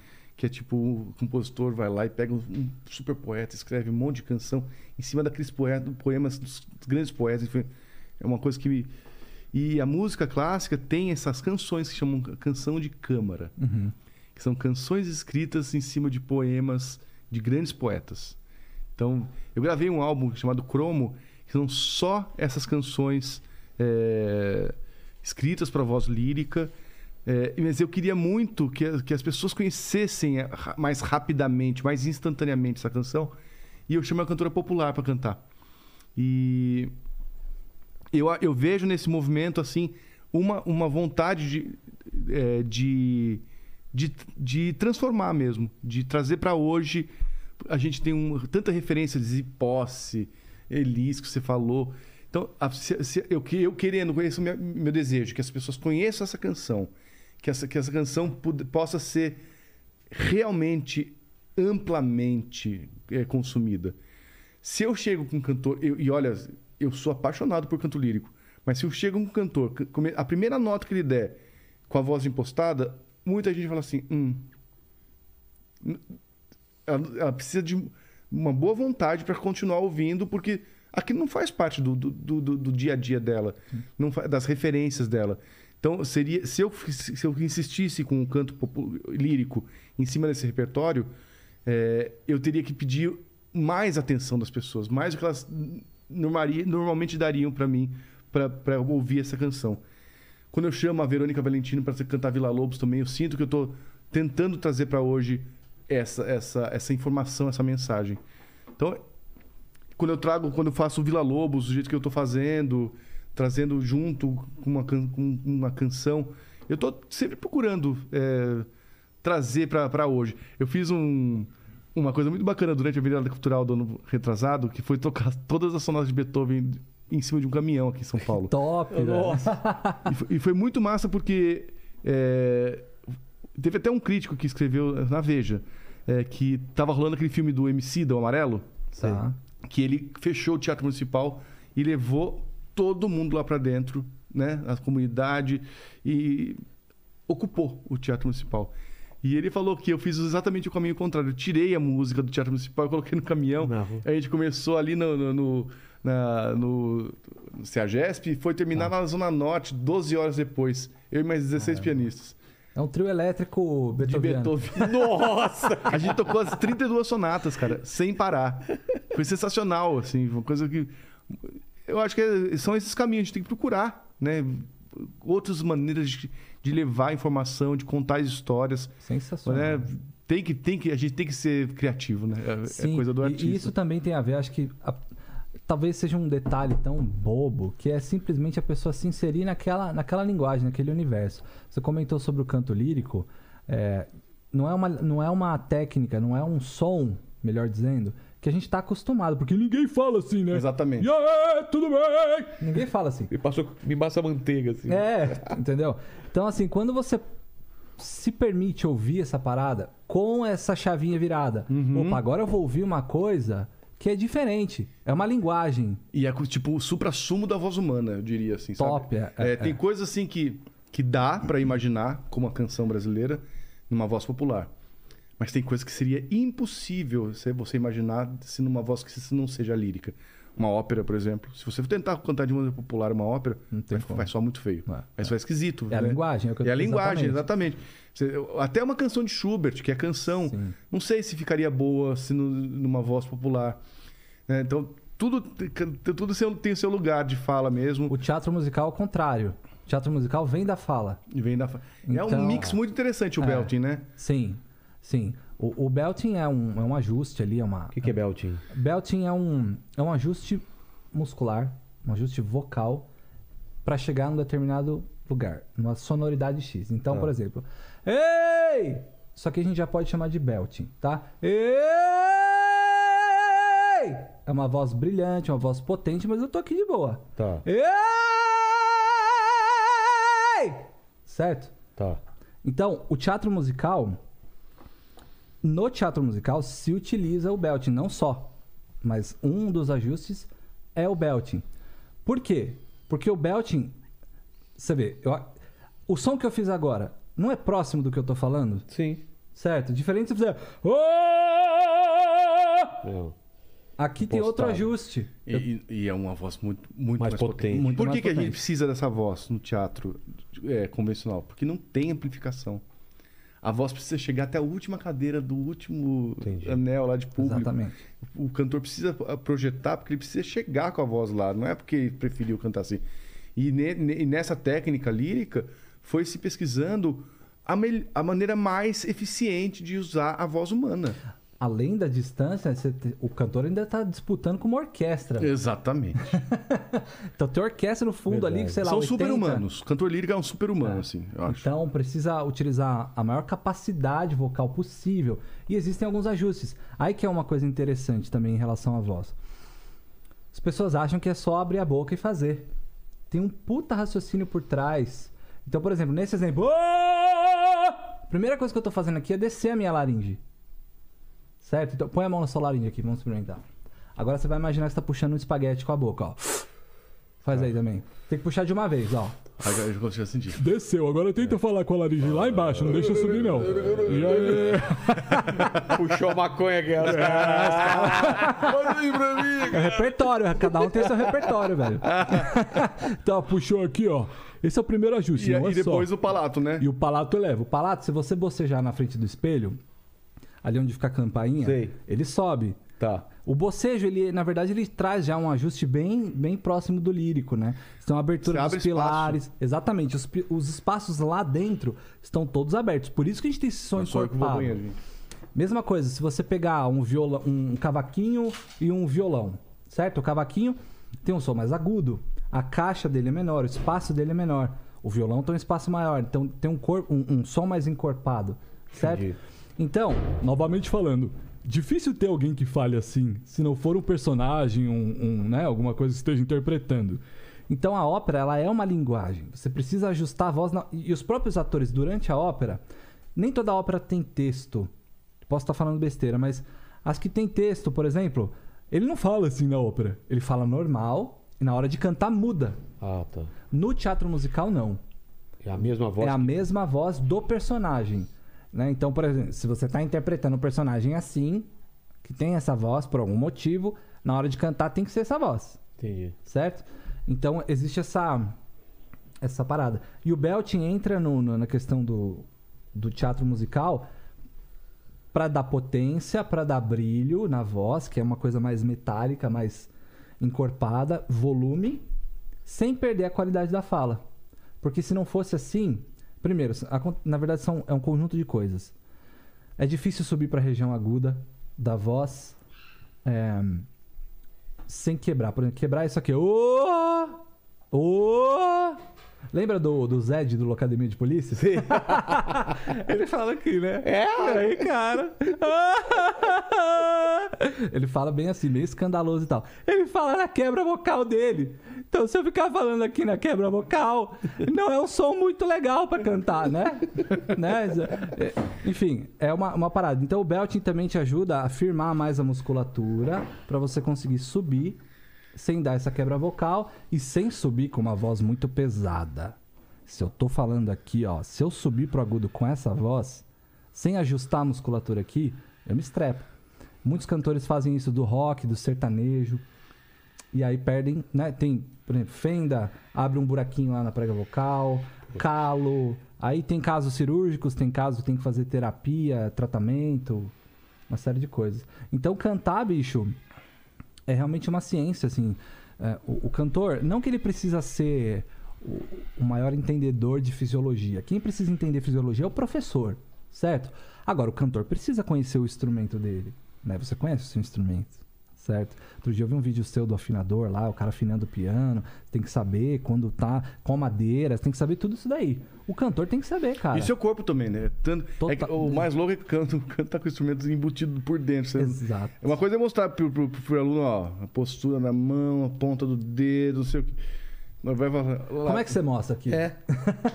né? Então, ó, você vê, de uns, sei lá, vou chutar aqui, tá uns 20 anos pra cá, a ciência, a medicina, os otorrinos, por exemplo, a, a- a tecnologia trouxe possibilidades de, de exame, né, de laringoscopia, que você consegue pôr uma câmera lá, eu já fiz várias vezes, que você vê uma parte da laringe, você só vê a parte que está em cima. Você não consegue ver lá embaixo, lá dentro, né? Mesmo assim, já nos traz muitas coisas legais que a gente não sabia antes. Mas, cara, isso é um. Na história da voz, cara, isso é um nada. Você imagina todos os outros professores antigos, como é que eles faziam para ensinar os alunos? Você não vê, cara. Então eles criavam coisas assim, ó. Imagina que você tem um ovo na boca, É. É, tanta coisa. né? Imagina que você tem uma boca na nuca. Velho, eu, quando eu era criança, quando eu comecei a, a estudar, eu passei um pouco por isso e eu tinha muita dificuldade de, de imaginar isso. É muito louco. Como é que eu vou imaginar uma boca na nuca, velho? ei, ei, não consigo nem hoje. Você imagina? O que, que é uma boca na nuca? Mas faz sentido. Fisiologicamente falando, o que os professores antigos estavam dizendo É, faz claro. sentido. É a musculatura mais pra trás que ele queria pra chegar num determinado resultado, entendeu? Entendi. Técnica. É. É, Técnica, a gente precisa de técnica pra tudo. total. Leni, manda mais uma que eu. Cara, eu preciso ir ao banheiro de novo. Vamos lá, vamos lá. Deixa eu, deixa eu puxar aqui. Depois vamos, vamos preparar aí o. Eu queria, eu queria pedir. Cavaleiros- Ah, pode falar. Eu queria pedir uma pra eles que é a do, que é a do, do Tarzan, cara. Que eu acho linda a trilha do Eu acho que eu, não, Tarzan. eu não toco essa. Do ainda. Ed Mota? É, ou, ou- ou a do Phil Collins, né? Do Phil Collins eu nunca cantei, eu acho linda. Eu já cantei a do Ed Mota. Acho que eu não conheço essas. Não tenha medo, pare de Ah, eu chorar. conheço sim. Me dê. Consegue pegar aí? Pode Se- tentar. Se achar que não der, não deu. Faça a capela aí. Aí, ó, vou tentar. o cara nem caçou Modesto, as né? notas, velho. Modesto Você tá de né? sacanagem. É o cara que- já pá, pum, É já... que, é, mas aqui, enfim, não sei se eu vou longe. Não importa, vamos lá, só a primeira. Vai. É Phil Collins isso, né? É Phil É, Collins. Phil Collins. É. Mas eu vou cantar a versão do Ed Mota. Tá bom. Vai lá. Não tenha medo, pare de chorar. Me dê a mão, venha cá. Vou proteger-te de todo mal. Não há razão pra chorar. Era esse no, no final agora. Esse último. Chorar. No seu olhar eu posso ver a força pra lutar e pra vencer. O amor nos une para sempre. Razão pra chorar. Agora vai modular. e no, no meu coração você vai sempre estar. O meu amor contigo vai seguir. Como é que é outra parte? No meu coração, aonde quer que eu vá, você vai sempre estar aqui. Certo? Demais. Lindo, Essa, né? essa aqui tem, aquele caso da- do empréstimo lá, né? Do, da, da modulação ali, que ele modula e É, muda hora- o aí, clima meu, todo do Se vocal. a gente não exatamente. tiver sa- a- sabendo, vai pra um lugar completamente novo. Aí, ó, tem uma, tem uma pergunta do, do Adriano Batista aqui. É, ele fala o seguinte: é, Rafa, como tem sido a experiência de cantar junto com os cantores originais dos clássicos, como Jaspion, que, gravou, que você gravou recentemente? Se for o Adriano que eu tô pensando, Adrianinho, um grande abraço, meu amigo de infância. Vamos lá. Tem sido, cara, incrível, porque é, é o que eu falei. É emocionante para as pessoas que estão assistindo, mas é emocionante para mim que, que estava lá, né? Eu tava assistindo aquilo. Então, do nada, você tá ali com a pessoa do seu lado cantando. Eu até preciso dar uma segurada, assim, porque emociona, cara. Eu sou muito emocional, assim. Emotivo. Emocional, existe essa palavra? Motivo. Emotivo, é. Eu sou muito emotivo. Se bobear, eu choro fácil pra cacete. É, tem a pessoa que fala, eu tenho um sistema muito nervoso. Então, assim, e eu preciso ressaltar que todas essas participações que eu tive, e teremos outras, todos eles muito gentis, sabe? Pessoal do bem, pessoal. Nossa, um beijo pra todos eles. Já citei alguns nomes aqui. Me desculpa se eu estiver esquecendo de alguém. Sou muito grato a essas pessoas que estão topando fazer esse trabalho comigo. É, tenho, tenho aqui pro. pro, pro essa, essa acho que é pro Antônio, que ele fala aqui, ó. é, Ele não falou o nome, mas ele fala assim: pede pra ele tocar explicando Up nas alturas. É muito emocionante. Ah, é o. Sabe o desenho, o desenho do balão, do- do aquele lá, balão. da casinha, né? Aquele lá é demais, lá. Puxa vida. Eu, eu acho que eu fiz há há muito tempo atrás esse vídeo. É, eu vi esse vídeo seu. acho É o Thalisson de Assis que tá pedindo. Esse, pô, Como esse que é mesmo? demais, cara. Eu também não lembro da, da música, mas é incrível. Eu- eu- cara, é ridículo tentar. É assim, ó. Meu, meu pai tinha uma piada quando, que- quando era moleque, que era assim, né? Que o, o pai pediu pra comprar um negócio na farmácia lá, né? Café aspirina. Ele falou, mas eu não vou lembrar. Fica, café aspirina, café aspirina. Aí chegou na farmácia e falou, qual é o remédio? Eu falei, eu não lembro o nome, mas era assim, nananana, Ajudou pra caralho. É, tipo, ajudou muito, né? Aí o cara, não, peraí que eu vou ver então. Ele chega pra. É. Ô, você conhece aquele remédio? Não, não, não. tipo telefone sem fio, saca? Eu acho que tem a ver com esse tema. Eu tô lembrando agora. É, esse daí, né? É Isso aí. Ah, tá bombado isso daí. Bombou, né? No, no, no Reels e tal, Total. no TikTok. Eu acho que é, é engraçado porque as pessoas falam muito sobre esse tema, me pedem muito mesmo. E eu fiz uma vez só. E ela e, e tem uma coisa de ele ficar mais triste. Ah, tem a versão triste dele, tem a versão e essa aqui, que é uma coisa, uma música que você como se estivesse passeando, né? É.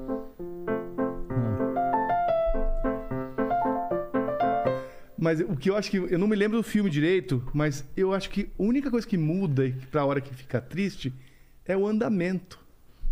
Se você diminuir a velocidade da música, não sei se o, a- o roteiro do filme ajuda nisso, mas vamos ver. Vou fazer a experiência, tá?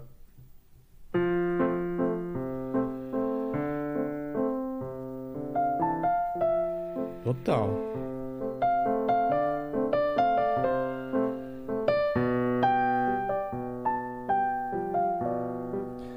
Mas a ideia é ficar triste?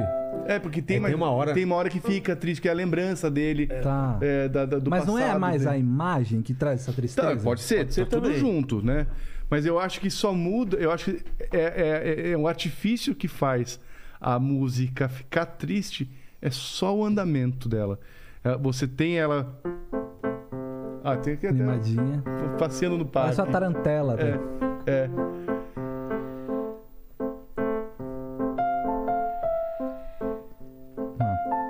E nem tem modulação, não é? Não tem nada disso.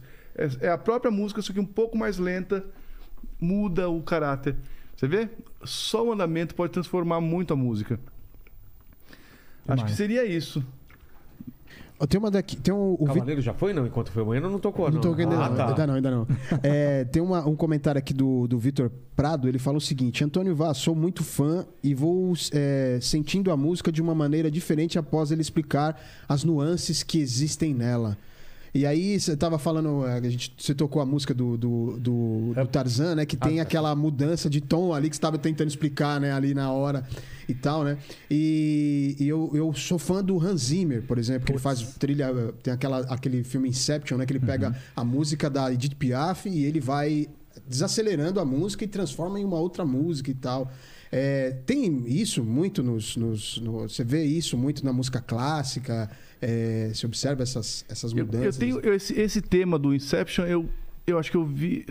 In- Interstellar. In- Interestelar. É. esse? A Inception é outro filme. Não, que do Inception é outro. É. outro filme. É um que fica bam, bam, que é, é a- foi deixando, ralentando cada vez mais a música dela. Eu não me lembro desse, desse tema do, do Mas Inception, mas também, ó, a trilha é fantástica, né? É do Hans Zimmer também ou não? Eu acho que é do Hans Zimmer também. Também. também. Deixa eu procurar aqui, peraí. Hum, tem uma coisa de. Ah, aqui. Tem uma coisa de. Dos intervalos, né?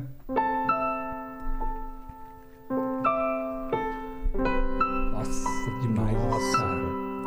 Tá louco. E é um intervalo. é Coisa tão simples musicalmente, gente. Você tem aqui um espaço entre duas notas. Certo. Vai ficando próximo. É.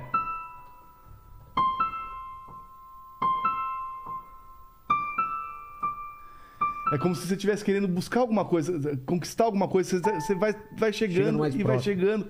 E depois ele vai deixando mais sofisticado, né?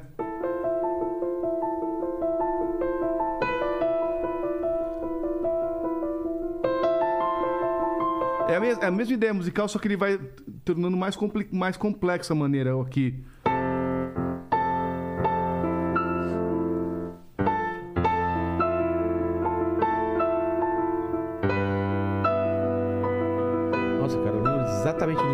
Filme com essa trilha. Vem, o- vem o filme na cabeça. Então, cada vez que apresenta o tema de maneira mais complexa, ele, ele vai ganhando a nossa atenção, porque ele vai deixando mais complexo. Ele começa mais simples e vai ficando É, mais começa complexo. muito simples, né?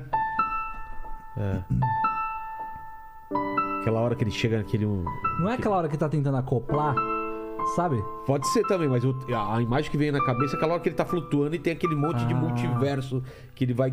Parece Eu acho que quando ele vai acoplar é o mesmo tema, só que já a música maior. Mais pra frente no filme, se eu não me engano, tá? É. Porque eu lembro de ouvir essa, essa, essa parte e ficar assim, angustiado. É. Eu a acho que é música por causa minimalista das- tem essa coisa de, de, de impactar a gente dessa maneira. É, é, e eu acho que tem, tem a ver até com assim, você, você querer conquistar alguma coisa, mesmo que seja complexo, que- mesmo que se torne complexo o caminho, você ainda consegue.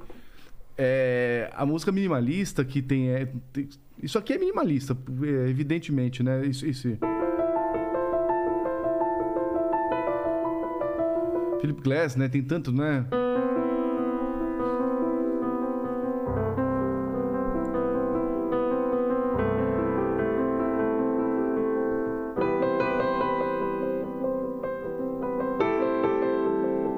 Super minimalista. O que, que é minimalista? É mais simples? O que, que é? É, é um estilo de, de, de, de- um jeito de escrever música com poucos elementos, Tá. pouca mudança harmônica, com elementos simples, com elementos com, com pouca informação. Mas isso não quer dizer que a música não se- que seja simples. Entendi. Não, nem muito pelo contrário. Eu- eu- o Glass tem um estudo que eu acho sensacional, que é de notas repetidas. Eu tô preso aqui nesse fio. peraí. Tô vendo, Peraí, brigando com tô o brigando filme. com esse fio, peraí. Ó.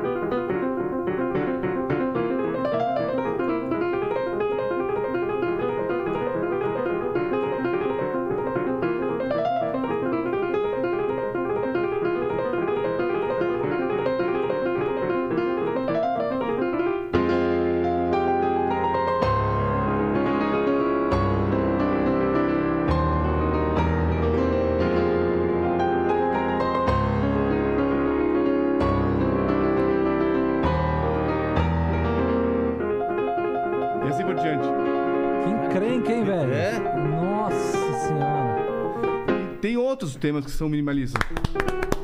Ô, ô, Paquito, corta aqui pra mim. Corta a minha câmera aqui. Eu sou um merda. Sabe o que eu faço todo dia, Paquito? Sabe, Lene? Eu sei, Eu né? venho aqui e converso com É. as pessoas. Tem um cara que destrói no piano, outro destrói cantando. O que, que eu faço? Eu só troco ideia. É isso que eu sei fazer. Cara, não podemos subestimar aqui a Havaiana de pau, pelo amor de Exato! Deus. Um clássico. Hoje eu aprendi. Quando o Corinthians perde, a culpa, é minha. Essa é, uma- é a maior frase que eu trago pra vida, é essa É, aí. agora eu aprendi. Eu, sou ah, Paulo- moleque! eu sou São Paulino, hein, cara? E mesmo assim eu trago essa frase. Que legal, cara. Você, ah, foi, foi no, antes de começar o programa que você tocou Last of Us ou foi já aqui? Foi antes, né? Foi antes. Putz, tem como fazer Last of Us? Last Deixa of Us pegar- é deixa eu pegar aqui. Você jogou, Lenny?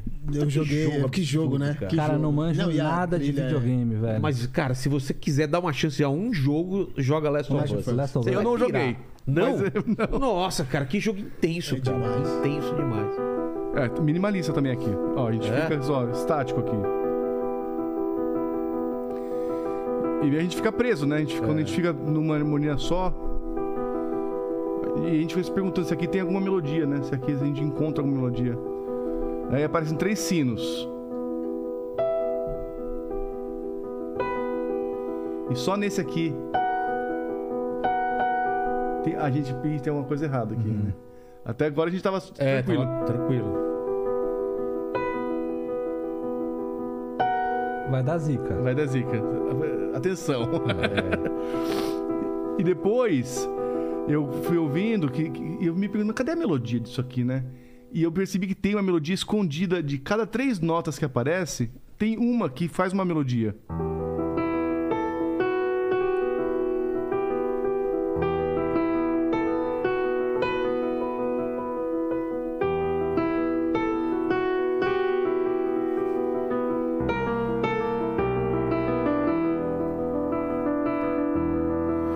Acho que a- ele- ela vai prendendo a nossa atenção porque aparentemente é tudo muito estático, Ah, que é a coisa da música minimalista mesmo.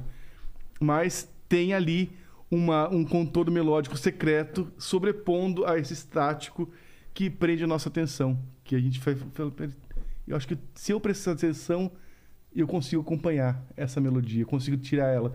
E a gente não faz isso de maneira muito É, consciente, é, né? Não é consciente. É, mas, se- mas se você consegue decifrar que é um, esse código, você sai cantando.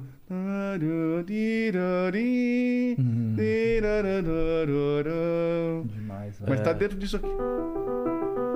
Essa estrutura É um melódica. mundo pós-apocalíptico, do perigo iminente, a qualquer momento pode morrer uma pessoa ao seu lado e tal. E, e essa música traz muito isso, cara. Não sei se é porque eu joguei o jogo e ele é muito intenso. Esse é o tema do jogo. É, é. Tipo, Só que ele é, é no violão, né? Dedilhado, né? Não sei como chamam, mas ele é no. É dedilhado mesmo. Dedilhado. Cara. Tem é- zumbi no, no jogo também? Porra, é sobre zumbi.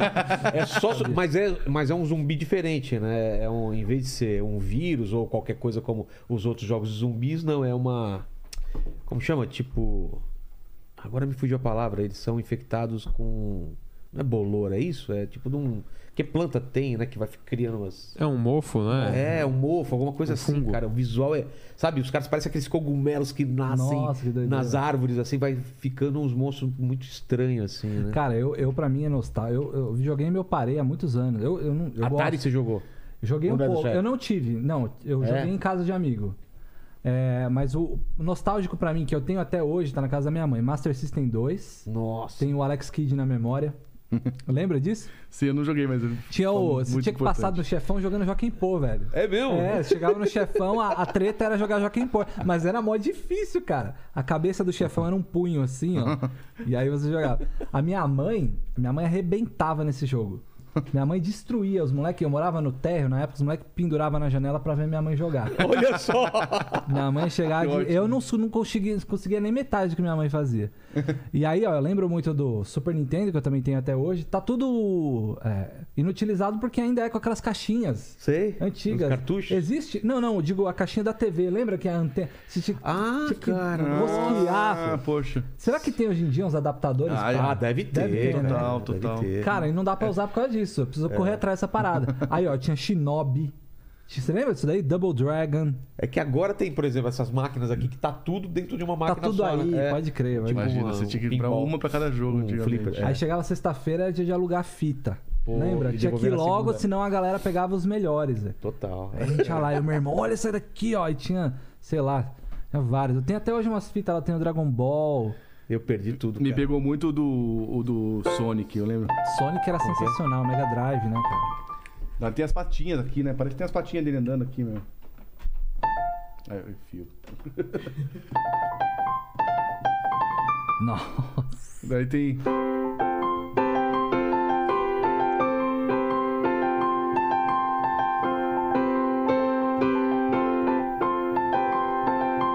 Isso aqui é uma coisa que, que fica cri- criando ansiedade, né, de expectativa. Ainda não chegou o tema é, principal.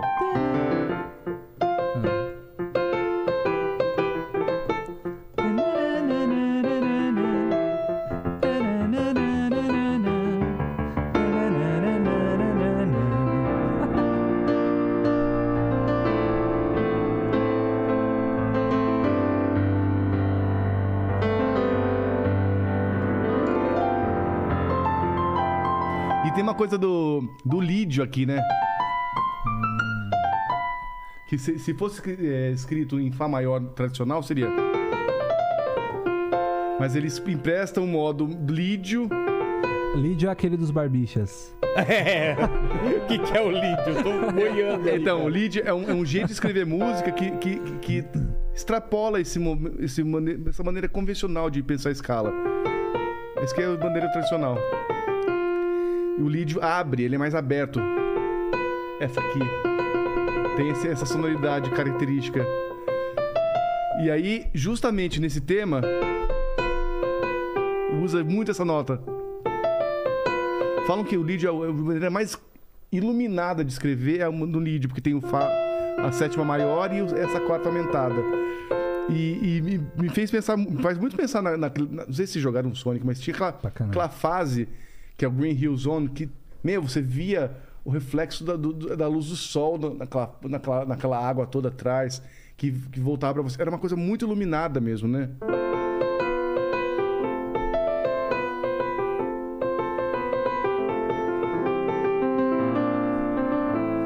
E não é só o Sonic que usa esse lídio, não. Tem,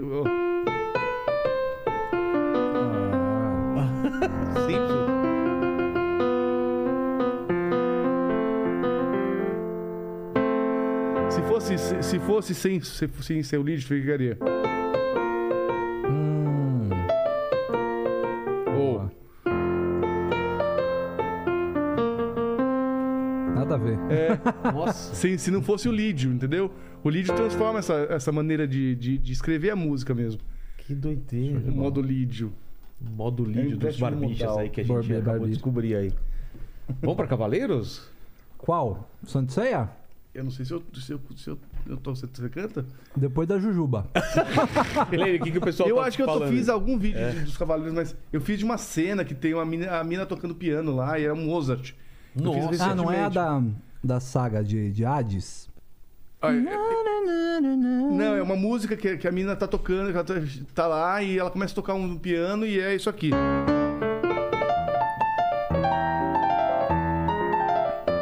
Esse fio tá me perseguindo. É, tô vendo.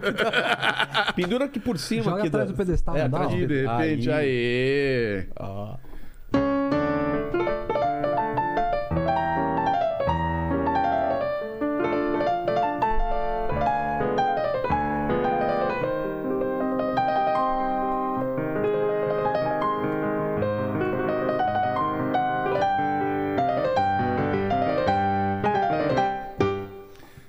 Isso é uma, uma sonata de Mozart, que é super linda. E é um momento muito de ira mesmo, né? E aí eu fiquei sabendo, por causa dos comentários do- de quem conhece pra caramba a seriado, que ela tá ali num embate pessoal. E, os cavaleiros foram pra um lugar e ela não sabe o que faz. O que, e o cara colocou justamente esse pedaço do Mozart. Top. tem, um- tem uma lógica aí. Cara, Mozart é demais, né? Ele era, ele era o cara mais rock and roll. Ele era do período clássico, né? É, ele é. Ele era rock and roll na atitude dele. Ah, é? Nossa senhora, o cara é muito louco. rock and roll no sentido encher a cara. Ele era doidão. Tipo Schubert também, né? Schubert, né? Vivia na bar. Cara, eu amo. eh, Questão de coisa de piano, eu amo muito Chopin, velho. Putz, Você também, né? putz, demais. Cara, eu, eu ouço aquilo, eu fico besta. É, eu acho demais.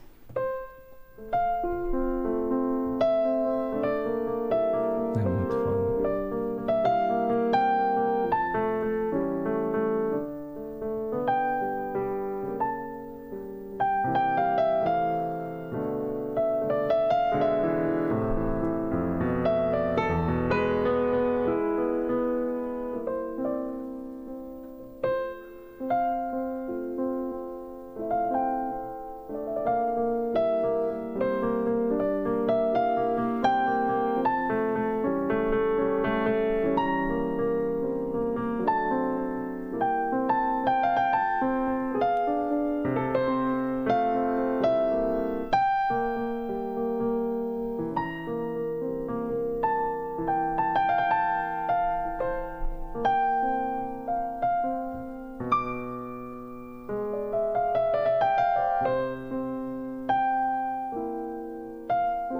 Esse é o Noturno, Opus 15, número 1.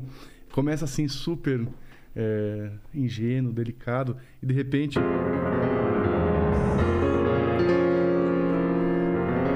que fi- fica um, um terror, assim. um- Pandemônio. É, que é, parece que a gente entra dentro dele, né? Primeiro é ele por fora, depois é ele por dentro, né? Cara, eu Um lembro tormento. muito. Você sabe que, cara, sabe como é que eu conheci Chopin? No Chapolin, velho. É mesmo? O Chapolin tinha Pensei que era aquela música. I like Chopin.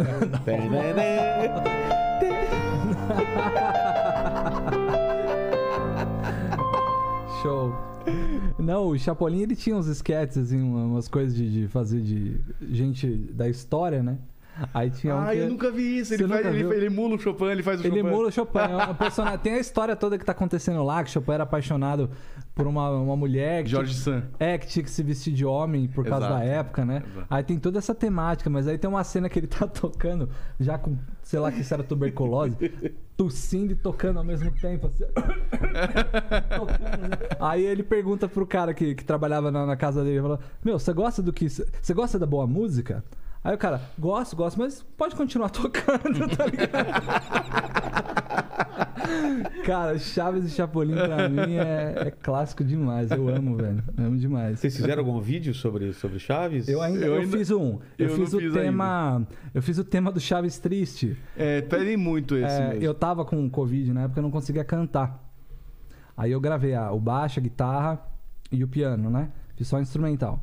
É aquela. hum, Lembra? Triste pra caralho. É. Cara, a música é séria, a música, mas no contexto a gente dá risada, né, mano? É cômico o negócio. Todo, todo mundo foi pra Acapulco e deixou Chaves É, na vila. é, coitado. muito é muito triste. Meu, é muito triste. E em falar de Acapulco, tem aquela música de- do encerramento, cara, que é Boa noite, meus amigos. Não lembram? Boa noite, vizinhança. Que ele tá- eles fazem uma fogueira, um luau lá. E aí ele canta música triste, mano, porque eles estão indo embora, assim, negócio pesado demais. Eu vou fazer muita coisa do Chaves e Chapolin. Eu pretendo fazer a capela. Veio aqui o filho do, do seu Madruga, Eu que fez vi, especial. Ah, que legal. Demais, demais. E o pessoal ficou reclamando que ele quase não falou, né? É. Mas ele não falava, né? A gente tentava, né? Ele, ele respondia super curto, né? Breve demais. É.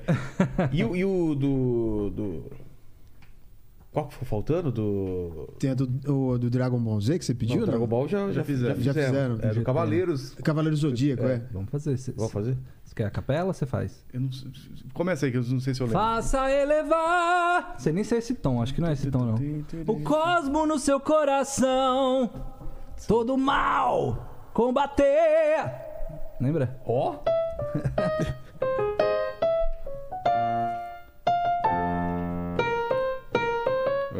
é que faz aqui assim, né? Isso. O cosmo no seu coração. Todo mal combater. Despertar o poder. Sua constelação. Sempre a te proteger. Supera a dor e dá forças pra lutar. Aí, será que modula? Ele muda de tom agora. Eu acho. Canta que de repente eu É. você. Pegasus Fantasy, desejos a realizar. Não. Não sei. É, A culpa é e, a letra, não, e agora a letra também, acho que eu me perdi aqui. Meu coração sonhador, ninguém. ah, esqueci a letra. Sanseia, guerreiros das estrelas. Sanseia, nada a temer. Oh yeah. Sanseia, unidos sua força. Sanseia, Pegasus, até vencer.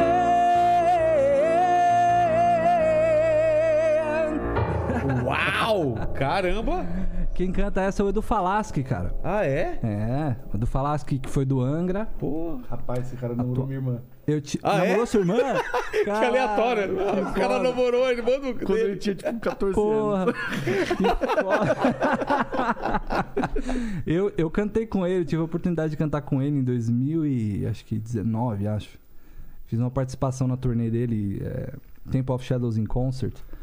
Muito legal. É, é um cara que faz parte da minha história, assim, é, em vários sentidos. Eu tive um, um período ali da minha vida na, na pré-adolescência, adolescência e tal, meio complexo ali. Eu, eu fui um adolescente ok, mas um péssimo pré-adolescente.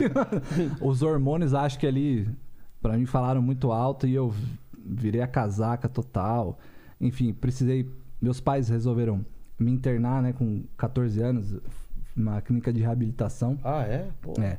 E muita droga, usava cola, maconha, essas coisas todas, né? E, bem nesse período, que foi 2000, 2001, foi quando o Angra lançou Rebirth, que é a formação que entrou o Edu. O Edu e o Aquiles e tal, e o Felipe Andreoli. E o Xamã também lançou o, o Ritual. Foi o Ritual que eles lançaram? Foi, acho que foi. Foi o primeiro disco do Xamã. Então, nessa fase, tanto o, Xamã quanto o Angra, e aí nesse caso, como eu sou cantor, o André Matos, que infelizmente se foi recentemente, e o Edu Falaschi, cara, eles preencheram um vazio ali dentro de mim e eu, e eu saí da clínica, os meus pais resolveram se mudar. Pra gente também sair um pouco do, das minhas amizades da época, enfim, do meio, né? E a gente foi pra uma outra cidade chamada Vargem Grande Paulista, ali na Raposo Tavares. E ali, cara, é, foi- acho que foi o momento que eu mais sentava e puta, cara. E ali a música realmente, eu posso dizer que salvou, assim, a minha vida em vários momentos. Porque, cara, você quer voltar, né? Eu cheguei a recair depois e tal, mas nesse sentido, o Edu Falaschi, eu ter tido a oportunidade. Infelizmente, não tive a oportunidade de cantar com o André, mas com o Edu eu tive, eu dei um abraço nele assim. Uma coisa que. Uma emoção, né? A gente tava falando agora há pouco, eu citei a galera que tá gravando comigo. Com o Edu foi uma coisa inacreditável, porque eu tava alguns anos atrás, ali num momento difícil, ouvindo a voz dele, que é muito significativa. Daqui a pouco eu tô no palco cantando com o cara, o cara que eu considero que realmente me salvou, assim, de várias maneiras, sabe? Poxa, eu, eu tive uma coisa assim de. A música salvando assim, numa desilusão amorosa assim que eu tive. Tem um ciclo de canções do Schumann. Robert Schumann é um compositor alemão é, romântico, né? A única coisa que me, que, que me acolhia, que me entendia que, e que, que eu me sentia assim, ah, com, não, você me entende. Era tocar aquilo que é, é para canto e piano, né? Canto lírico e tal. Canto, né? Canto. E, e co- como é importante esse momento, a gente ter alguém para que a gente pode contar, né? É- e- É isso, era é isso. muito isso, assim. Eu me lembro até que eu tava uma vez assim num, num bar, conversando com pessoas, sei lá. E, e eu, e eu me, me peguei falando dessa música com alguém. E assim, e com entusiasmo que eu não vi, que eu não tinha essa empolgação há muito tempo para falar de alguma coisa assim. é, que mexesse tanto comigo e meu olho tava brilhando, a pessoa falou: Nossa, você tá, você tá apaixonado pela música. Daí eu falei: Putz, eu tô mesmo. Pronto, troquei. Consegui trocar e mudar a estação graças a uma música Uhum. que me tirou daquele lugar de miséria que eu tava. Sim. E, e justamente uma música que estava realmente dizendo aquilo que eu estava sentindo. É, Salva, né, cara? Estava me a vida, salvando. cara. Tava me salvando mesmo de de um lugar de miséria. E, e- e- e não é só salva, né? A gente sublima Total. a experiência ruim através da música. Sim. É muito, é muito importante. Meu, eu lembro que Schumann era, virou até senha de, de, de, de e-mail pra mim. A minha senha tem Ficou tão importante a pra minha mim. senha tem a ver com Beethoven, cara. Olha eu não posso falar, mas, mas tem. Tananana. O cara escreve, né? Tananana. Igualzinho. pra saber como ele escreveu isso, né? É, cara, e aí, um- dentro desse- dessa questão ainda da época do Edu e tal, eu, ainda, eu fumava muito cigarro, né? E na clínica que eu fiquei podia fumar, porque o foco lá era, um, era é, álcool e, e drogas ilícitas. Então, eles deixavam fumar pra, mano, não ser do nada, assim, um negócio muito power, né? Difícil pra caramba. E na verdade, o vício do cigarro é uma das coisas mais difíceis. E eu fumava muito, eu fumava quase dois maços por dia. E eu lembro que eu, eu ouvindo o Rebirth, e eu falo do Edu, mas é a banda inteira, é o Xamã inteiro e o Angra inteiro que salvou minha vida. É porque, como eu sou cantor, meu ouvido vai sempre mais pra voz, né? Uhum. Mas eu lembro de eu estar assim, num, tem um, um lugarzinho na casa da minha mãe, assim, que à noite, lá no meio do mato, quando tem lua cheia, o negócio é maravilhoso, assim, os, lua enorme. E eu falei assim, eu tava tocando é, Heroes of Sand, que é uma balada do Rebirth, uma balada maravilhosa. Eu nunca mais esqueci. E eu fumando assim, eu falei, esse aqui é meu último cigarro. Pá, fumei. Aí antes de eu amassar o ma- maço cheio, eu tinha acabado de comprar. Aí eu fiz uma. Eu não sou muito de promessa, não, tenho muito essa coisa, mas eu fiz uma promessa. Eu falei: é, eu vou parar de fumar agora e eu vou me tornar um cantor é, da forma como eu quiser. Eu lembro que eu pensei assim: eu vou ser um bom cantor. Que era um sonho, eu tinha 14. É, eu já cantava e tal, mas, né? Cara, eu amassei o cigarro assim, joguei fora e tô aí hoje, tô aqui no, no Vilela, tô com Pô. vocês, Antônio, tô aqui, tá, as coisas estão acontecendo. É a vida, né, cara? A gente vai se. se per- Não vou chorar, para. eu falei que eu sou chorão? Não posso. Mas a gente vai, vai aprendendo, né, as coisas. Eu, graças a Deus, tive uma educação excelente dos meus pais, tipo, incrível. Quando eu precisei, eles estavam lá, sabe? Fizeram de tudo pra, pra me tirar, assim. Cara, eu, assim, se não, se não tivesse tido essa intervenção, o meu caminho é- era terrível. Porque eu cresci na periferia e. Cara, a gente. Dependendo do, que, do caminho que você toma, é, não volta, né? É. Então, graças a Deus, eu tive essa intervenção dos meus pais e hoje tô aí. Legal. Amém. Só com os agudos, hein? É, Os agudos. Só nos agudos. É a Jujuba, cara. É, Juju. Fala, Lines. Aqui foi. Foi? Foi. Galera, vocês prepararam mais alguma coisa? Tem alguma coisa que vocês querem falar ou, ou tocar ou cantar pra gente? Fica à vontade aqui. Vocês mandam. Tá no improviso desde o começo, se quiser vamos improvisar. lá. Vamos lá. Não sei. Uma coisa. hum, Quer fazer a viagem? Viagem roupa nova, né? Vamos ver se não De cai lá. improviso, né? Improviso. Me dá o tom aí, maestro. O teu, o teu amor, vai. O teu amor. Para, desculpa interromper, eu preciso falar uma curiosidade. Tá. eu, eu gravei essa recentemente, né? Aí eu gravei tal, legal, postei. E, e nesse processo, a minha namorada chegou pra mim, enquanto eu tava no estúdio gravando, ela falou: O que, que você tá falando aí? Aí eu falei: é, o, o teu- Ela falou: o, o teu amor, o quê? Eu falei: Chamou o meu regresser. Ela falou: É isso mesmo? Eu falei: Ah, eu tava assim, ó. Aham, tal. Postei. Daqui a pouco eu olho o vídeo assim. Cara, a palavra regresser existe? mano?" Regresser? Não existe. Eu cantei errado a vida inteira. Aí eu postei uns stories lá. Eu falei, ô galera, tá errado isso aqui, né? Aí eu fui pesquisar a letra. Tava completamente errado. Eu postei o vídeo errado, velho. Aí a galera falou, mano, eu também canto assim a vida inteira. Pelo menos, né? Teve aí um. É, trocando galera- de biquíni, sempre. É, Exatamente. que nem eu trocando de biquíni. Eu gravei, o teu amor chamou meu regressei. E qual é a versão certa? O teu amor chamou e eu regressei. E eu regressei. Agora eu tô tendo que prestar muita atenção pra cantar, porque senão pra eu cantar errado, eu cantei a vida inteira, velho, assim. Nossa. Sacou? Vamos lá. O teu amor chamou e eu regressei. Todo amor é infinito. Noite e dia no meu coração trouxe a luz no nosso instante mais bonito. Na escuridão, iluminava e minha estrela guia era o teu riso.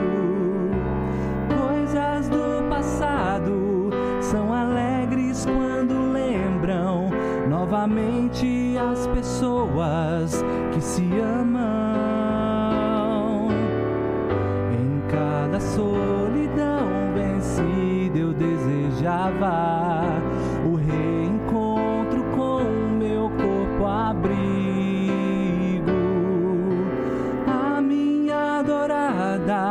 viajei tantos espaços pra você caber assim no meu abraço. Te amo. É, Essa Oh, aí que embalou muitos linda. corações apaixonados. Eu adoro roupa nova. Você assistiu essa novela, Viagem? Cara, eu não assisti, mas minha... alguém assistia em casa, não sei se era minha mãe, alguém, que eu vi uns trechos assim, né? De- Recentemente, puta pra sucesso. internet, virou o meme o Alexandre. A, a via- a novela é espírita, né? É Tem a- que, não, é que tem uma versão da viagem lá, de lá, trás. É de 70 e poucos. É, não é dessa que tá falando. Não é essa. É. Essa é de 90 Essa e alguma coisa. É um remake. É com o Guilherme Putz, esqueci. Isso. É? É, isso? Que ele é o que vai pro O Alexandre. inferno. né? Alexandre. É, tem o Maurício Matar. Engasguei. Maurício Matardo. Maurício Matar. Batata Show. É o Alexandre, ó, fazendo. Tá precisando você. Aí ele fazia assim, ó. Ele era um espírita na novela espírita. Ah, tá. total. Ele morreu e ele obsediava o Maurício Matar. Toda vez ficava- que ele fazia assim, Maurício Matar a cara. Começava a cantar coisa- Batata Show, Batata Show. Exatamente. Que maravilha. Mais alguma? Fica à vontade, hein? Antônio, Rafael. Não, acho que. É isso? Isso aí. Pô, agradecer demais então a presença de vocês. Obrigado, aqui. obrigado a vocês, pô. E como que é um programa especial, normalmente eu faria as três perguntas, mas eu vou fazer uma pergunta só e queria que vocês respondessem da maneira como bem entenderem. Agradecer, fazer o o jabá de vocês, falem pra câmera suas redes sociais e depois responder cada um. A música é pra vocês e desenvolvam aí. Manda ver. Ah, eu, é, eu sou do canal Piano que Toca. Estou em todas as plataformas. É, eu ensino piano para quem quer começar do zero. É, com o meu curso que está online. na- no link da bio do, do Piano que Toca. E. Música. Eu acho que a música é, é- é- é a maneira que a gente tem de falar as coisas que não tem como falar com palavras mesmo. A gente consegue falar o que só a música consegue. Tem coisa que só a música consegue transmitir e não, não vai ter palavra que seja capaz de transmitir tamanha intensidade, tamanha emoção. E é sobre esse- essa comunicação que eu me interesso e é sobre essa capacidade de comunicar esses sentimentos que eu gostaria de que de construir pontes com as pessoas, que elas pudessem ter acesso cada vez maior a essas, essas mensagens tão sábias, tão importantes, e que elas também se sintam é, é, num lugar de que elas podem também transmitir essas mensagens, que elas podem se divertir tocando piano, to play, jouer, não, não é tocar em outras línguas, é brincar. Isso aqui é um, é um lugar de diversão e de, e de crescimento humano. Show de bola.